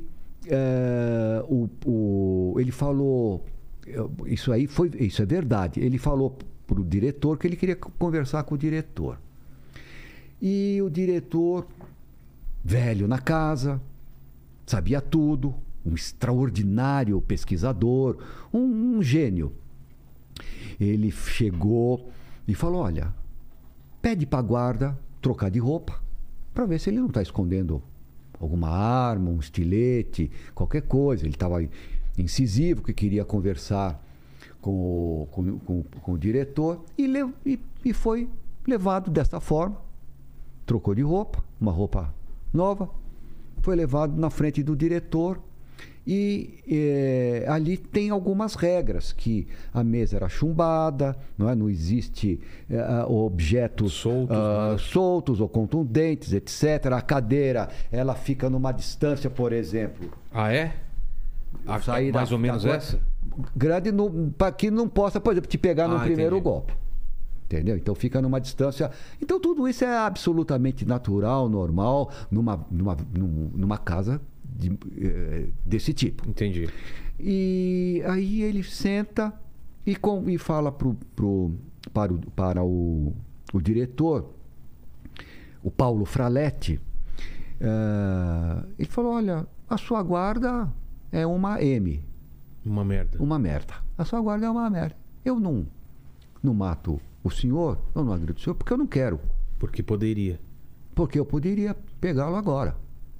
Paulo Fraletti. Bom, moral da história. Ele tira da panturrilha, da barriga da perna, ele tira, ele espetou um estilete, tira e põe em cima da mesa do, do que diretor. passou na, na, na- revista. Por que, que passou na revista? Porque ele tinha muita. Como é que chama? Eh, essa varizes. Sei, sei. Então era. Ele, ele expôs um estilete ali e tirou ali. Olha que, que interessante. Mas eu chamei o, o Luz Vermelha para conversar com ele. Porque eu queria saber, início, então eu queria saber, era um clássico e tal. Entender a cabeça dele, né? Entender a cabeça. Por que, que ele gostava de brilhante? Eu chamei, mas ele já estava ah, um pouco deteriorado, porque a doença ela tem uma marcha que leva para uma demenciação. Entendi. E ele já estava num grau. Eh, não digo de demenciação, mas estava mal. Eu perguntei para ele, eu me lembro bem, ele sentou-se na minha frente. Eu falei, por que eh, brilhante? Pensando que tinha alguma coisa, alguma ligação para mim, aquilo era importante. Não, mas não tinha nada. Era só o valor econômico mesmo? É, ele não, ele não, ele foi- ele estava num- numa situação que ele não já praticamente não conseguia articular bem as ideias para contar alguma coisa. Então, Luz Vermelha, embora ele tenha sido muito famoso, o quadro dele foi um quadro que foi caminhando para demência. Entendi. E ele tem, o que ele tem de clássico na psiquiatria forense paulista e brasileira é um grave erro de médico, de médicos Diagnóstico? Não, de médicos peritos improvisados que eu acho que deveriam responder na justiça. Ah, é? Sim. Ele chegou a um determinado momento que ele recebeu um parecer favorável dizendo que ele não tinha mais periculosidade e que ele estava bom. Mas como bom? Ele estava num grau quase de demenciação. Como bom? Ele não tinha possibilidade nenhuma, depois de mais de 30 anos de manicômio judiciário. Nenhuma possibilidade de voltar para a rua. Integração. Nenhuma. E, e- e ser reintegrado socialmente. Não tinha porque não tinha, E infelizmente. por que, que será que foi, foi dado esse. Porque este médico, junto com outro, são dois médicos, ele, enfim, despreparado, não sei se também mau caráter, com todo respeito, não vou falar nome, mas para mim tudo isso precisa ser visto. Ele deu um, um- um parecer favorável. Bom, moral da história. Quando isso acontece, Vilela, só pode ocorrer duas coisas e somente duas. Na verdade, três. Quais? Ou mata, ou morre, ou mata e morre. Nossa. No caso dele, ele foi matar, morreu. No caso do Glauco, do cartunista, matou e morreu. É, e, e assim vai. É, Quando a pessoa é colocada sem tá estar. sem, sem condições Sem de voltar. condições. Porque, é, Vilela, Nossa, inf- é, é uma, é uma responsabilidade pro. pro por isso que você tem que ser muito técnico. É. Vilela, a grande verdade é que, infelizmente, e eu tenho que falar infelizmente porque eu sou médico, infelizmente é difícil para um médico, para todos os médicos de todas as especialidades, ter que reconhecer que tem doenças que são incuráveis. Fazer o quê? É. A gente faz o que pode, tenta o máximo, mas infelizmente tem doenças incuráveis. E a psiquiatria é, é uma especialidade médica com doenças incuráveis, infelizmente. Tem gente que vai ficar trancado mesmo. pelo resto da vida, não tem como. Porque se você colocar na sociedade de novo, Vai fazer. vai fazer. Entendi. Não tem saída. Infelizmente, tem pessoas que, quando ultrapassam uma determinada linha, uma determinada barreira, não tem volta. Putz. Não tem volta. E tem peritos despreparados, improvisados, muitos dessa geração, que eu vou chamar de geração perdida da psiquiatria, que examinam, está calmo, lúcido, colaborante, atento, não alucina, não delira, toma remédio, etc. Não se justifica a internação. Mas ninguém está querendo saber se a internação é pelo quadro clínico ou pela periculosidade e possibilidade de recidivar. Então é isso que eles não têm essa visão, a, a visão de verificação, de cessação de periculosidade. Entendi. É complexo, Porque- meu porque, amigo. É, o convívio dele pode ser super calmo, ele pode ser super obediente, super tranquilo, mas não quer dizer que ele tá pronto para ir para a sociedade de novo. Você sabe quem tem uma frase que é maravilhosa e tem que sempre ser levada em consideração, na minha maneira de entender? Ortega y Gasset. Eu sou eu e minha circunstância. Eu sou eu e as minhas circunstâncias. Eu aqui dentro de um manicômio Totalmente eh, controlado. totalmente controlado, tomando remédio, eu sou um. A hora que eu for para a rua, tudo muda. Vai ser contrariado. vai- Vou ter que trabalhar. Ter que trabalhar. Exato. etc. Então, tudo isso tem que ser visto na hora do exame de verificação de cessação de periculosidade. Essa, essa que é a verdade. E- e- enfim, É, foram mais de 15 mil laudos, né? é, eu parei de contar. Agora, por que esse número É. grande? Porque eu, primeiro, nunca fiz, nunca exerci a psiquiatria clínica. Não sei dar remédio, não faço terapia e nunca, nunca tive paciente. Então, se alguém falar que foi meu paciente, Tá mentindo. Tá mentindo, que eu não, eu não tenho, nu- nunca tive paciente, não sei tratar, é uma outra área. Tá. Da mesma forma que o cardiologia clínica e cirurgia cardíaca. É, são duas coisas diferentes. Se você pegar um cardiologista clínico e levar para uma mesa cirúrgica, não faz nada. Então, a minha área é especificamente psiquiatria forense. Então, eu comecei muito cedo, recém, eu, eu- recém-formado. Eu me formei no dia 12 de dezembro e no dia, em janeiro, fevereiro, em março, no início de março, eu estava no manicômio judiciário, no Hospital de Juquiri, em Franco da Rocha. Que lá eu convivi com 13 mil internados naquele hospital todo. E fiz muita perícia. Lá fiquei 10 anos ininterruptos e depois mais 5 com um pouco de interrupção. Sa- mas saindo de lá, eu fui para um lugar chamado Área de Laudos Psiquiátricos do Estado de São Paulo. É, nessa, nessa área de laudos, por que, que eu saí de lá? Porque começou a entrar um mani- o, o movimento antimanicomial e eu fui contra. Ah, Contra por quê? Não porque não tivesse reivindicações para os- o, o- o- o funcionamento dos, dos hospitais bom. Um bom. um- porque, veja, quando um hospital está ruim, não é fechar o hospital. O hospital está faltando gás, maca, médico, ah, limpeza, etc. Faz tudo. Tem que incrementar e não fechar. exato. Você tem que dar condições, melhorar e não fechar simplesmente por fechar. Você fecha e os doentes vão para onde? Para a rua? Você vai fazer o que com eles?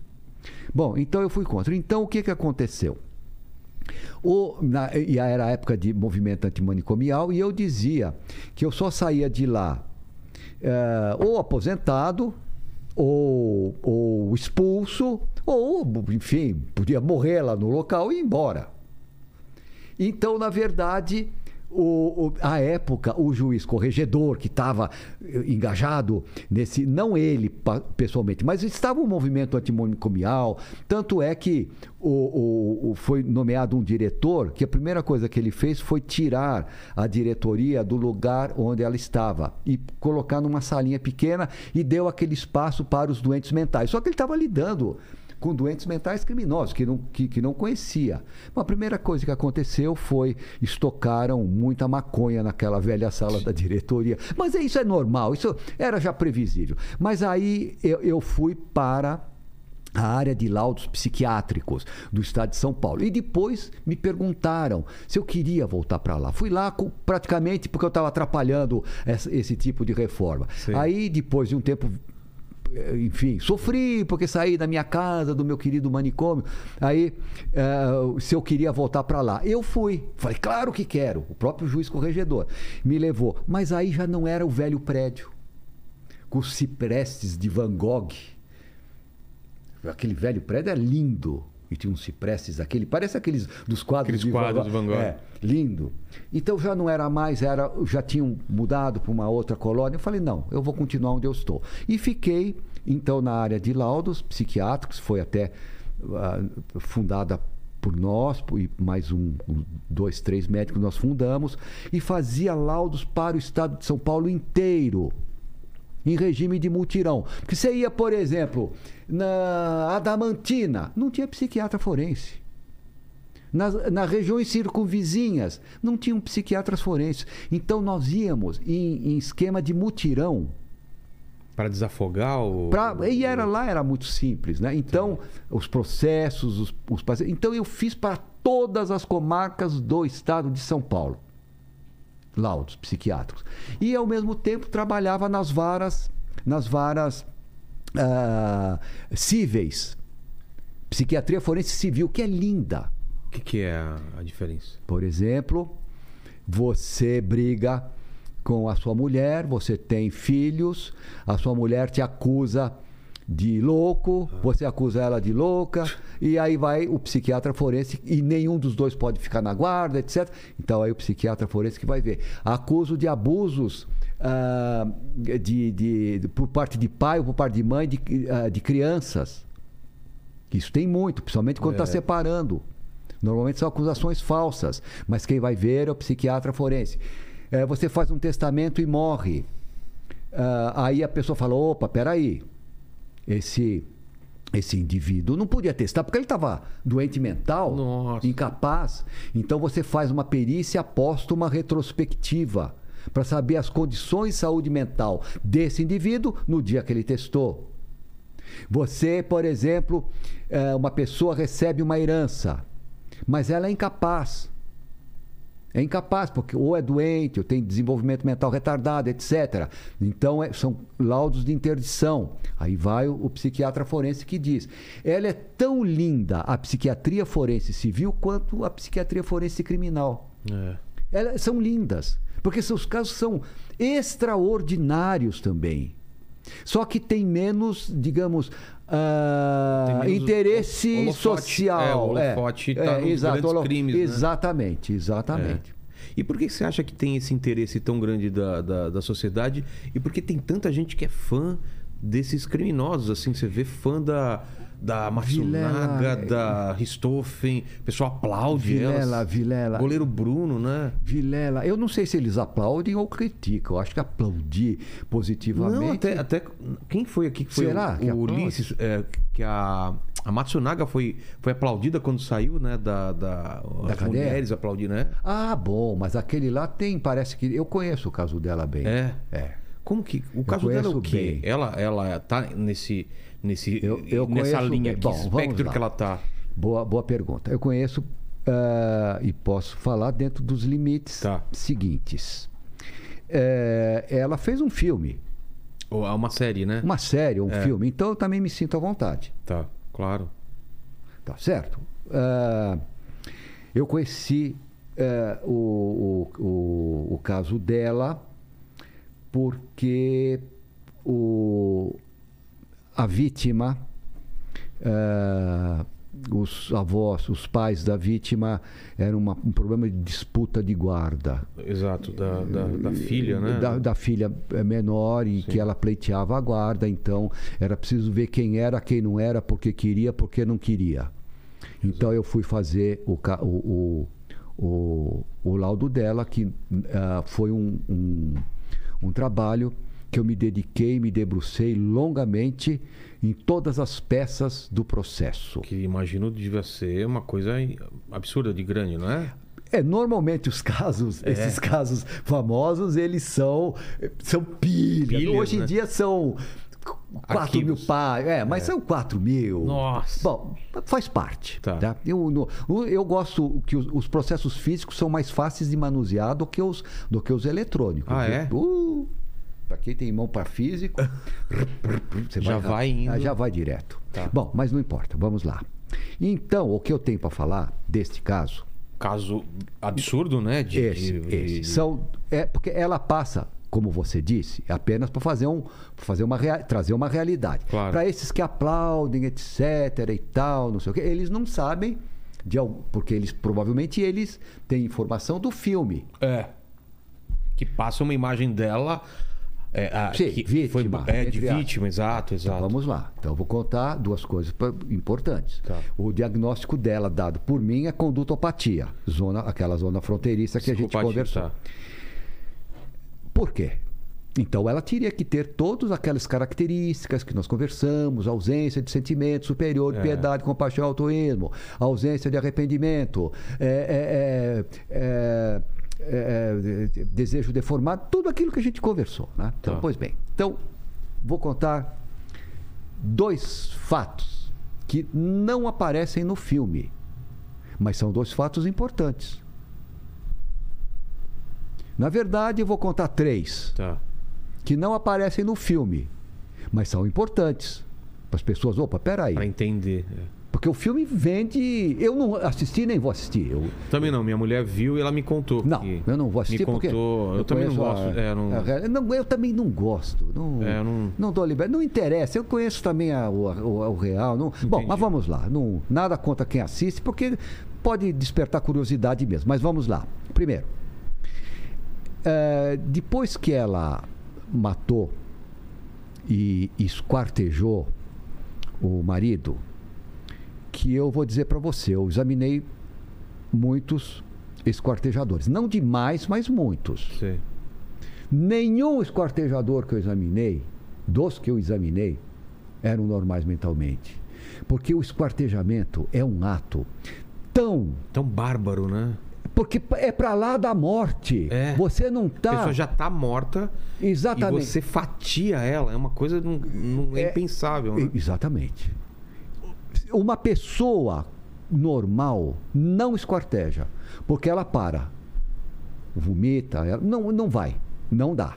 Ela pode até tentar, mas ela não vai conseguir. Pode até tentar, mas ela não vai para frente. Entendi. Bom, pois bem. Mas tudo Já bem. parte desse fato Mas- que é, mas vamos- esquarteja. Tá. já é um fato que precisa ser ponderado. Agravante. Mas então ela pôs todos os pedaços dentro do, do- Da de, mala. de mala, pôs no porta-mala e foi ah, se desfazer desses pedaços numa estrada, numa estrada no interior, Isso, afastada. afastado. Bom, ela isso não, não- que eu saiba, porque eu perguntei para uma pessoa eh, muito querida, um advogado eh, que funcionou justamente neste neste caso, ah, enfim, nesse caso na parte civil de família. Eu, ele assistiu o filme e eu perguntei, eu falei, escuta, passa eh, este este esse detalhe que eu vou contar para você agora no filme? Ele falou, não, não passa. Qual o detalhe? O para você sentir a frieza dela.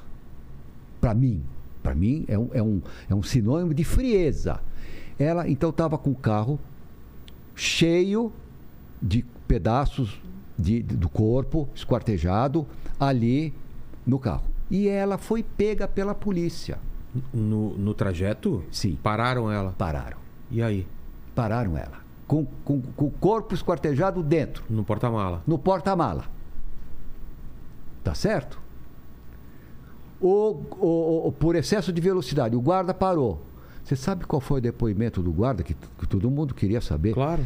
O senhor não notou nada de diferente? Absolutamente nada, impassível. Não, Totalmente normal. desesperada, angustiada. Meu amigo, se você passar com uma garrafa de uísque a mais no, No- Numa blitz. numa blitz, Você você. O, o- o seu, seu- o seu guarda tá aqui, ou É. algo parecido, você, você se entrega. Claro, não tem como. Não tem como. Mas isso aí também não é. Não é tudo. Ela veio do Rio Grande do Sul para São Paulo na véspera do assassinato. Ela comprou uma Maquita no Rio Grande do Sul e transportou de avião. Ah, é? É. Ah, con- Consta isso no, no, na- no filme? Não, não consta. Sabia disso? Da Maquita? É, Ah, pois acho é. que algum Mas ela não usou a Maquita. Ah, ela não usou, não, né? não, Ah, tá. Talvez pelo barulho. Tá. Fala, Leni. Eu acho que algum perito já falou aqui da, É da mesmo? Maquita. é. Nossa. Acho que o, de- o delegado Mauro acho que falou sobre Tá. isso. Ma... Bom, Você imagina que Mas ela pode também- ter pensado em. claro. Ah, Por que, que não comprou então aqui e transportou? ah para não chamar atenção? Não, veja, eu Pô, acho que pe- começa por aí. É. Começa por aí. não- Aí por que que você... Por que, que você comprou a Maquita aí? O que, que você... Não, eu ia dar de presente para ele para abrir caixa de vinho. Essa foi a, a, a resposta justificativa. dela, a justificativa dela. Bom, pois bem. E o terceiro ponto, que também não aparece no filme. E tem mais, eu poderia falar quarto, quinto, Sim. sexto, mas eu vou falar o terceiro, o terceiro ponto. Depois que ela deu tiro, ela tirava bem.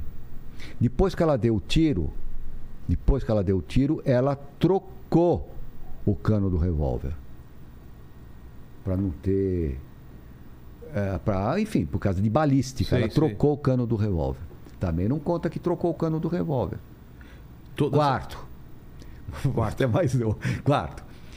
Depois que teve assassinato, que ela ela teve um comportamento extraordinariamente gelado, como, como comporta, como, como diz respeito aos condutopatas, em falar que o, o marido tinha saído. Fui, porque, aí eu não me lembro, eu não, não vim para responder sobre isso, mas absolutamente gelado de dissimulação. Entendi. Ela só se entregou mesmo quando pegaram, né? É. Porque viram. Mas todo, todas são iguais. Todos são iguais. Não tem grande diferença. E, e- Vilela, vamos, vamos caminhando para um final? eu vou- vamos, vamos tirar as dúvidas? do- Vamos tirar as dúvidas e vamos caminhando para o final? Mas o que você acha, doutor Guido? Não É, por nada, porque eu tenho ainda, infelizmente, Ah.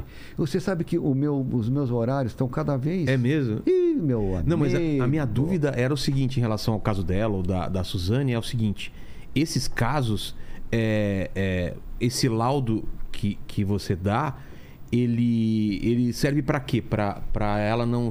Não, nesse caso eu fui absolutamente contra, Contra. ela ficar na guarda da criança. Ah, tá. Tá. Pelo amor de Deus. Entendi, entendi. Tecnicamente impossível. Tá.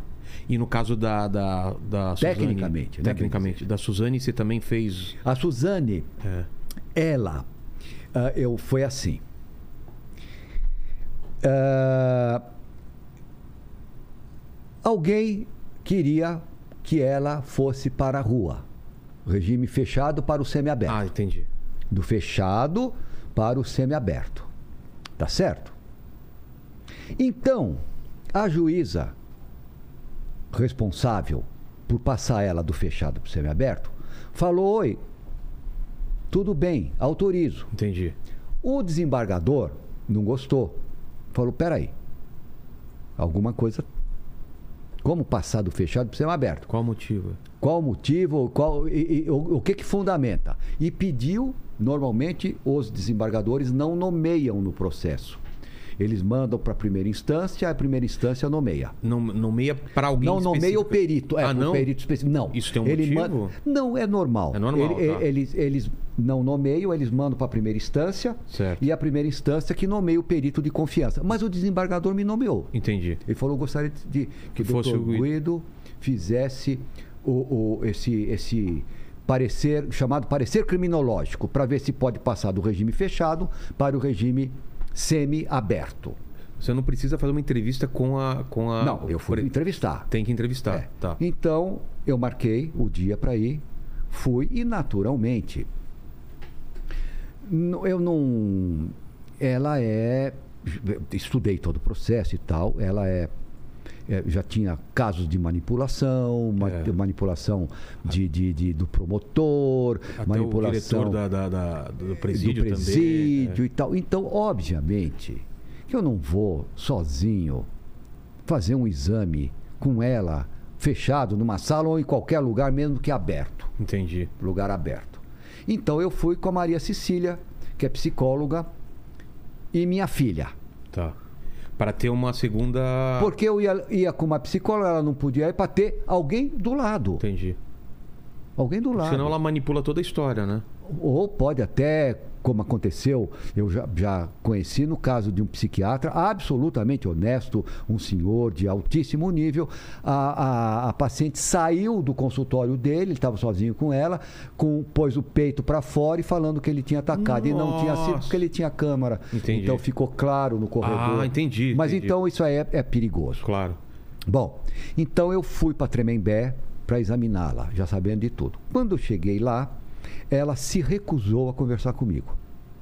E ela tem esse direito ou não? Ela Tem pode? esse direito. Ah, é? Por orientação do advogado. Tá. Tem esse direito. Mas é claro que eu tive contato com ela e percebi. a- a- ela é absolutamente rápida de raciocínio, rápida. De olhar e. rápida de raciocínio, o olho raciocinando, é, conversou com o advogado, o advogado falou para não. Mas eu falei, olha, você aproveita a sua oportunidade, porque eu não quero prejudicar ninguém, Vilela. E nem ajudar. Eu vou fazer, eu vou ser um Fazer o seu técnico trabalho, é claro. que procuro fazer o meu trabalho da melhor forma possível. Se dá para ajudar, ajuda, mas no fundo eu não posso ser bom com um, porque se eu sendo bom com um, eu tenho que ser equânime. É. Eu estou sendo mal com a sociedade, por exemplo. Eu tenho que ser técnico e lastreado Sem ter tecnicamente. juízo de valor. Sem juízo de valor, exatamente. Tá. Técnico. Exato. Bom, pois bem, aí expliquei para ela que ah, eu- se eu fosse. ah, que ela poderia contar tudo do jeito que ela quisesse. Não. E naturalmente estou examinando. Naturalmente eu estou Já começou, é. Eu pe- perguntei se ela queria pôr alguém da confiança dela ah, na sala, desde que fosse um funcionário, Sei. etc. E naturalmente Maria Cecília não ia sair do meu lado, óbvio. Mas enfim, ela, ela- se e ela- recusou. Ah, ela se recusou. Se recusou completamente. Falei, tá bom, então eu vou fazer um laudo indireto, que é comum Também, em psiquiatria também forense. acontece. Sim, você tem, por exemplo, no- nos casos de anulação de testamento, são laudos que você faz de, pessoa que já É. de pessoas que já morreram. Ah, réus revéis que não aparecem são pessoas que você tem que fazer o perfil psicológico. Para a polícia, que tem um perfil psicológico de um criminoso. Então você isso aí é comum. Então eu fiz, fui absolutamente contrário, absolutamente contrário a ela caminhar do regime fechado, caminho progressivo, do regime fechado para o semiaberto. Entendi. Absolutamente contrário. Isso- Porque Isso é bom, levado em consideração para quem vai julgar. Exatamente. Aí entreguei para a juíza de primeiro grau que estava julgando, não para o desembargador. O desembargador só mandou. Entendi. É, ah, bom, a juíza julgou no- com uma penada, dizendo o seguinte: o doutor Guido não examinou. Ora, eu examinei demais. É- é o- o método do exame indireto é diferente do método do exame direto, mas a acurácia é a mesma. Entendi. Então, é, deu, e aí ela queria soltar, não é? Na minha concepção. Então a juíza deu progressão no regime. Só que essa moça, essa, essa, essa moça, ela é extremamente manipuladora. E ela manipulou a juíza, na minha concepção, e não saiu. Ela não saiu, porque ela estava amaziada com um- uma outra detenta Ah, verdade. não é? Estava amaziada, então tinha suas regalia, sei lá, isso não me Entendi. importa. E não saiu. Ela foi sair quando ela quis. Entendi. Até isso ela.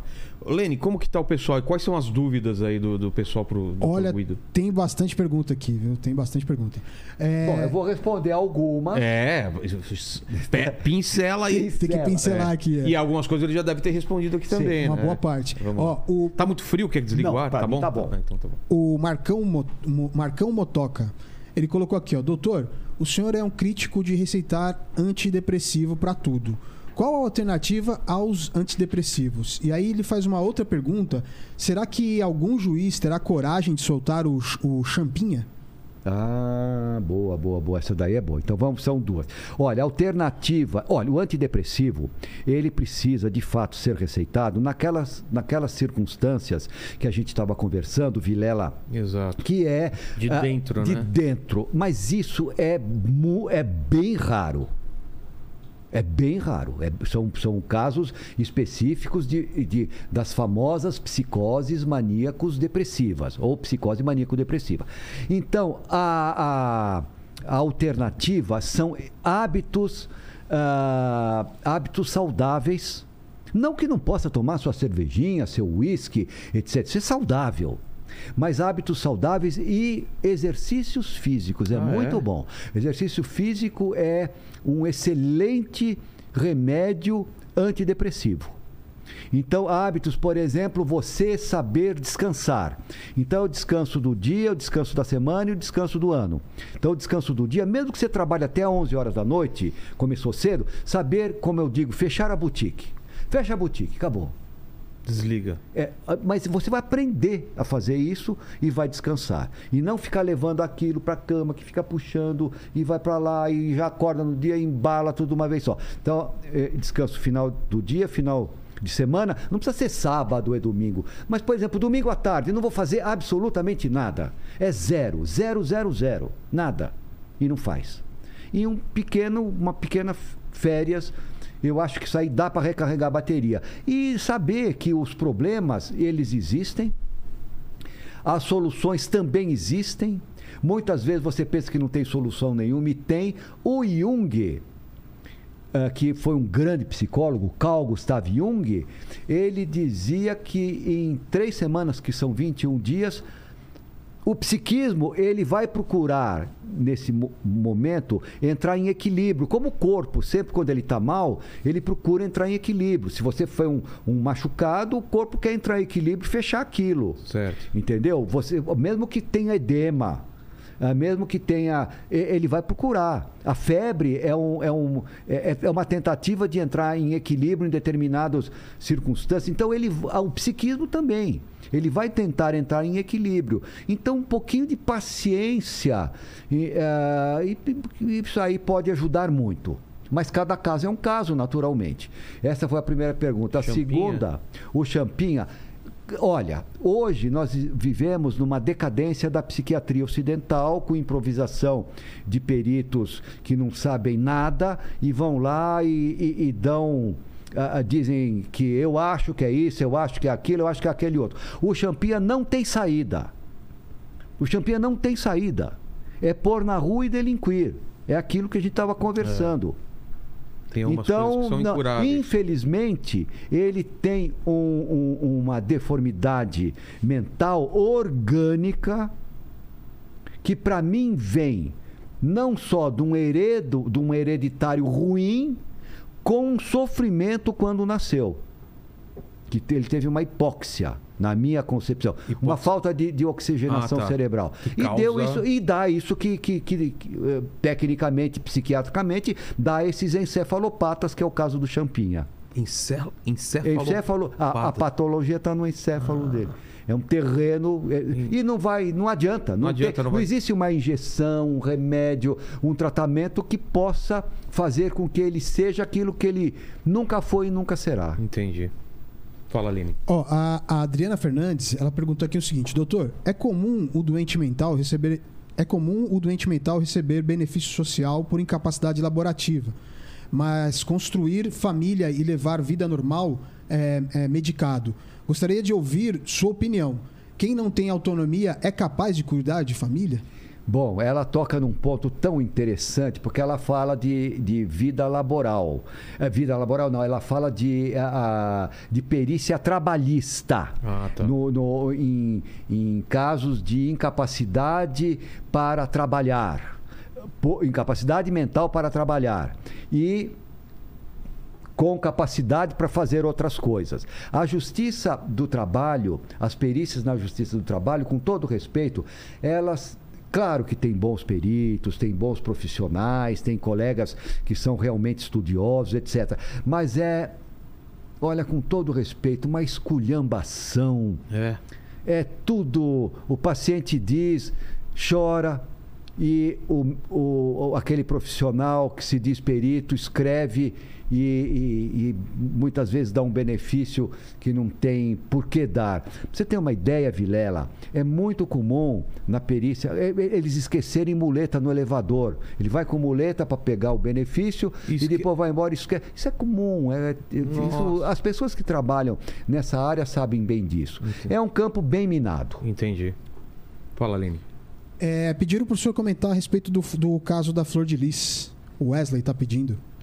Bom, a Flor de Lis, ela não deu. É um caso bem É complicado. um né? caso bem complicado. Eu não tenho, eu não funcionei nesse caso, não tenho detalhes e pormenores, é bem complicado, é bem interessante. Provavelmente eu não, eu não conheço detalhes, Tá. por isso eu não posso comentar. Ah, mas ah, é um caso possivelmente de uma criminosa comum, articuladora, etc. Eu não conheço, Entendi. então eu prefiro não Melhor falar não nada. entrar também, acho. Vamos lá, Aline. O, o Richardson, ele mandou várias, várias vezes a mesma pergunta, do, é, é, querendo saber o seguinte: se a solidão crônica pode matar. Solidão crônica. Solidão crônica pode matar? Bom, a pergunta é genérica. É, olha, não. Não. Ah, ah, tem pessoas solitárias que vivem muito bem. Tem pessoas solitárias que apre- a- a- aproveitam a, a ausência de outros ou a, gente ou a solidão. procura isso, né? Porque procura É. que procura para poder desenvolver as ideias. Os eremitas, por exemplo, que procuram o sossego da, da solidão. Então, eu acho que cada um eh, tem a sua história e o seu porquê. Então, eu acho que a solidão em si pode matar? Não. Entendi. Tem mais uma? Tem, Pra- tem, ó, tem uma aqui da, da, da Iris, ela tá pedindo pro senhor falar sobre a mente do Lindenberg. Do caso Lindenberg. e do caso Quem é o. Lindenberg? O Li- Ah, o Lindenberg foi aquele que fez um. Um, um sequestro, qualquer coisa assim. É eu não isso? me Sua lembro, namorada, provavelmente. Ah, mas é, também é muito muito antigo. tempo. É não, que- antigo e eu é. também não tenho É, detalhes. não. E teve, teve é, eu não sei se foi um laudo, alguma coisa, alguma entrevista é, do senhor sobre o Bolsonaro, sobre a, a- o lance da psicopatia. O, Sim. o que que, o que que Bom, é campo minado. A política, principalmente. Quer pular, a gente pula. Não, veja, eu não, eu não fujo de absolutamente nada. porque Mas o que, que foi técnico. exatamente? Que, foi, Mas foi te é- perguntado alguma coisa sobre isso? É, é, mas eu, eu acho que neste momento, eu, eu, eu creio que conheço bem, Tá. mas nesse momento, precisa, é, você tem muita animosidade, Nossa, muita tem. polarização. Então, eu prefiro voltar, se você me convidar. Já está convidado. Depois, Depois ele... das eleições. Tá convidado. E aí nós vamos conversar, talvez até especificamente. Mas Porque deixa- senão tudo que falar agora, Agora, vira outra coisa. vira outra Vira, coisa. vira arma também, né? Pra vira ser usado. arma, vira. É. É. Então eu prefiro, eu prefiro, eu desejo que todos votem em paz, que escolham os seus candidatos com consciência, mas nada mais nesse momento. Mas depois, assentou a poeira, a gente fala. querem conversar sobre isso? Então vamos lá. Aí eu, Fechou. Aí a gente conversa. Obrigado demais, doutor Guido. Obrigado demais. Foi uma aula aqui, né? Teve mais alguma questão que faltou aí que você achou? Tranquilo? Não, a próxima pergunta era essa do. do Era? do- é, que você É, eu, eu- eu sei porque quando a gente anunciou ele, muita gente perguntou. E eu nem estava sabendo desse, desse comentário, mas vamos lá. E tá convidado já para a próxima também. Muito obrigado. Eu adorei participar. Meus parabéns. Eu quero te dar meus parabéns. Obrigado. Eu já tive al- algumas pessoas já me entrevistaram, mas a minha palavra de honra, com todo respeito a todos os que me entrevistaram, que são às vezes são até queridos amigos, mas com você foi um- algo assim realmente espetacular. Tive muita vontade também, porque- Você você mostra um interesse naquilo que você faz, faz bem feito. As suas perguntas são claras, são distintas, são adequadas e mais que isso, os seus comentários são muito bons. Poxa. Eles são estimulantes. O, o, o, o seu programa, ele que leva em consideração a inteligência, tem os meus parabéns pela sua inteligência. Obrigado viu? demais, Guido. E para encerrar, eu sempre faço três perguntas para todos os convidados. Queria te convidar a Ah, respondê-las também. A primeira é o seguinte: falou da sua carreira, da sua história de vida, do seu trabalho. E olhando para trás, doutor Guido, qual você acha que foi o momento mais difícil para você, ou da sua vida, ou da sua carreira? Foi aquele começo que você falou? Teve algum, algum momento mais difícil? Boa, essa sua pergunta é, é boa. Eu estava, na verdade, como eu vi seus programas, então eu estava esperando essa sua pergunta. Qual seria um momento ah, baixo, É, né? um momento difícil, ba- um é. momento difícil, um momento baixo. Mas eu entendi como um momento baixo. Momento difícil, graças a Deus. Todos os momentos difíceis, eu- eles serviram para que eu pudesse aprender. Exato. Então eu aprendi com os momentos difíceis. Então eu não posso falar que eles foram difíceis, mas se teve um momento baixo, sim teve. Teve? Quando eu fui para Amsterdã, fica abaixo do mar. Ah, tá, é verdade, né? Tanto que quando. é, Então foi esse, daí. Esse momento mais baixo da Mais sua baixo. vida. Daí Ainda bem, né? Ainda bem.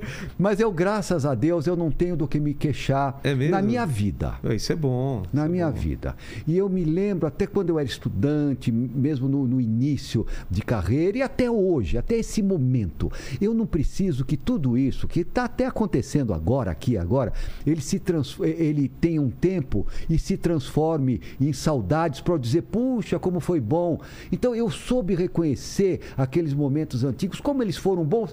Ele não precisou se transformar em saudades para falar, nossa, que momento lindo, nossa, que gostoso, como está sendo muito gostoso esse Entendi. momento. É, o momento é mais importante do que pensar nele como algo. Depois, como Exato. algo que foi bonito. Não, ele é bonito. é- é- você tá sempre presente, Graças né? a Deus, Ah, graças bom, a Deus, graças a Deus. A segunda pergunta é o seguinte: iremos morrer um dia, espero que demore muito tempo, doutor Guido, mas esse programa vai ficar para sempre na internet e o pessoal que voltar daqui 293 anos e quiser saber quais seriam suas últimas palavras, Olha, epitáfio. Epitáfio. Essa daí eu acho linda. Então eu vou falar, eu não falo alemão, mas eu tenho algumas frases, porque tateando Sei. em alemão, vou falar em alemão e depois vou Traduzir. ah, vou traduzir. Tá. É, Lasse dich überraschen. Eu acho linda essa frase. De, lasse dich, lasse dich überraschen. Com todo perdão ao, ao meu péssimo alemão. Lasse dich überraschen. Deixe-se surpreender. Putz. Deixe-se surpreender. Eu acho que é uma É um frase. le- e, e é um lema para é, minha vida. é assim, uma frase, é. extraor- é uma Eu frase extraordinária. demais. Lá se diz barragem. Deixe-se surpreender. Porque se você chega num ponto de não se surpreender mais com nada, sua vida vira qualquer é, coisa. É, deixe-se surpreender. É, deixe se surpreender. E a terceira pergunta é se você tem alguma dúvida. Se faz alguma pergunta, deixa alguma dúvida pra gente, algum questionamento. Tenho, eu tenho. É. Eu tenho uma que eu vou deixar. Que olha, o- os, os melhores seres humanos, entre aspas, que eu acho que existem, são os cachorros. Os cachorros. Eu acho que cachorro é um, é um, é um entre aspas, É. um ser humano extraordinário. Ele, vo- você faz coisas erradas para ele, ele te perdoa abanando o rabo. É, são carinhosos, Tem uma piada são famosa. sinceros. Já ouviu essa piada que você fala assim: É. quer saber quem gosta mais de você, se é, se é o seu cachorro ou sua mulher? Você sabe dessa? Ah, aquela tranca, rodou- tranca no, no- É. tranca no, no- no quarto, deixa um dia trancado e abre. Quem vai vir te, te lamber depois ou te beijar? É quem gosta mais de você. Mas não é. Os, os cachorros, os cachorros são tão amorosos, São. eles são sensíveis, É. né? eles têm. é, é, são bons. Então, é, por que, que cachorro que é, que é gente tão fina né? Ah, ah, morre, dura pouco, morre É. cedo, né? É. Podia ser um pouquinho mais. Então, Exato, tem isso também, né? Eu Não acho é? que vive tão intensamente, ele, ele gosta tanto É, do, de, quê? do- Então- de con- da convivência. É um bicho então, muito eu bom. acho isso uma parte afetiva. Que É, eu- lembra da Batman, da minha cachorra, né? Trabalhava com a gente lá, ficava Saudade, direto. né? É, eu, lev- eu saía da minha casa, ia pro trabalho, ela ficava lá com a gente. O Len trabalhava é? lá, ela ficava lá com a Você gente. tem cachorro? Tinha, né? Agora eu tenho outro da, é da minha mulher, mas a minha cachorra mesmo morreu, né? Fazer? Pois é. E você, Então, tem? Tenho. Eu não vivo sem. Como chama? Eu tenho duas. Eu tenho a Chica e a Duda. É. É, são dois labradores. São maravilhosos. Que legal. Então mora em casa, né? É, eles ficam. O que meu consultório é na casa que era do meu avô. Ah, Então, Tem um passou quintal. mãe, então tem quintal, eles Aí ficam sim. lá, tem caseiro, tem. que maravilha. É. Então, então é isso. Obrigado demais, Muito doutor Brito. obrigado. Eu que Obrigado. agradeço mais uma vez a sua especial gentileza, a sua hospitalidade. E olha, meus parabéns. Gostou Que do cenário? Lindo, lindo, lindo, lindo, lindo. Olha, é gostoso ver as peças, né? É. Os porquês. Maravilhoso. Meus parabéns. Obrigado viu? demais. Parabéns mesmo. Obrigado, Lene. Obrigado, Paquito. Muito obrigado. Obrigado. Obrigado a vocês que estiveram aí. Obrigado a Palavra- vocês. Palavras finais, Lene. É isso aí, galera. Se inscreva no canal, torne-se membro, curta esse vídeo e coma o jujuba, que é o lema da gente é comer Exatamente, jujuba. que é né? o desejo que pode ser, pode ser realizado, né? Exatamente. Qual que é aquele que deseja que não pode? É o, re- o desejo do, do, do, do sociopata lá, quando ele tem Hum. um desejo Mórbido. mórbido, exatamente. Exato. Esse, esse pode. E se você chegou até o final dessa live, prove que você chegou até o final, escrevendo nos comentários. Deixe-se surpreender, que a gente sabe que você chegou até o final, tá bom? Até mais, fiquem na paz aí. Tchau, tchau, gente. Show.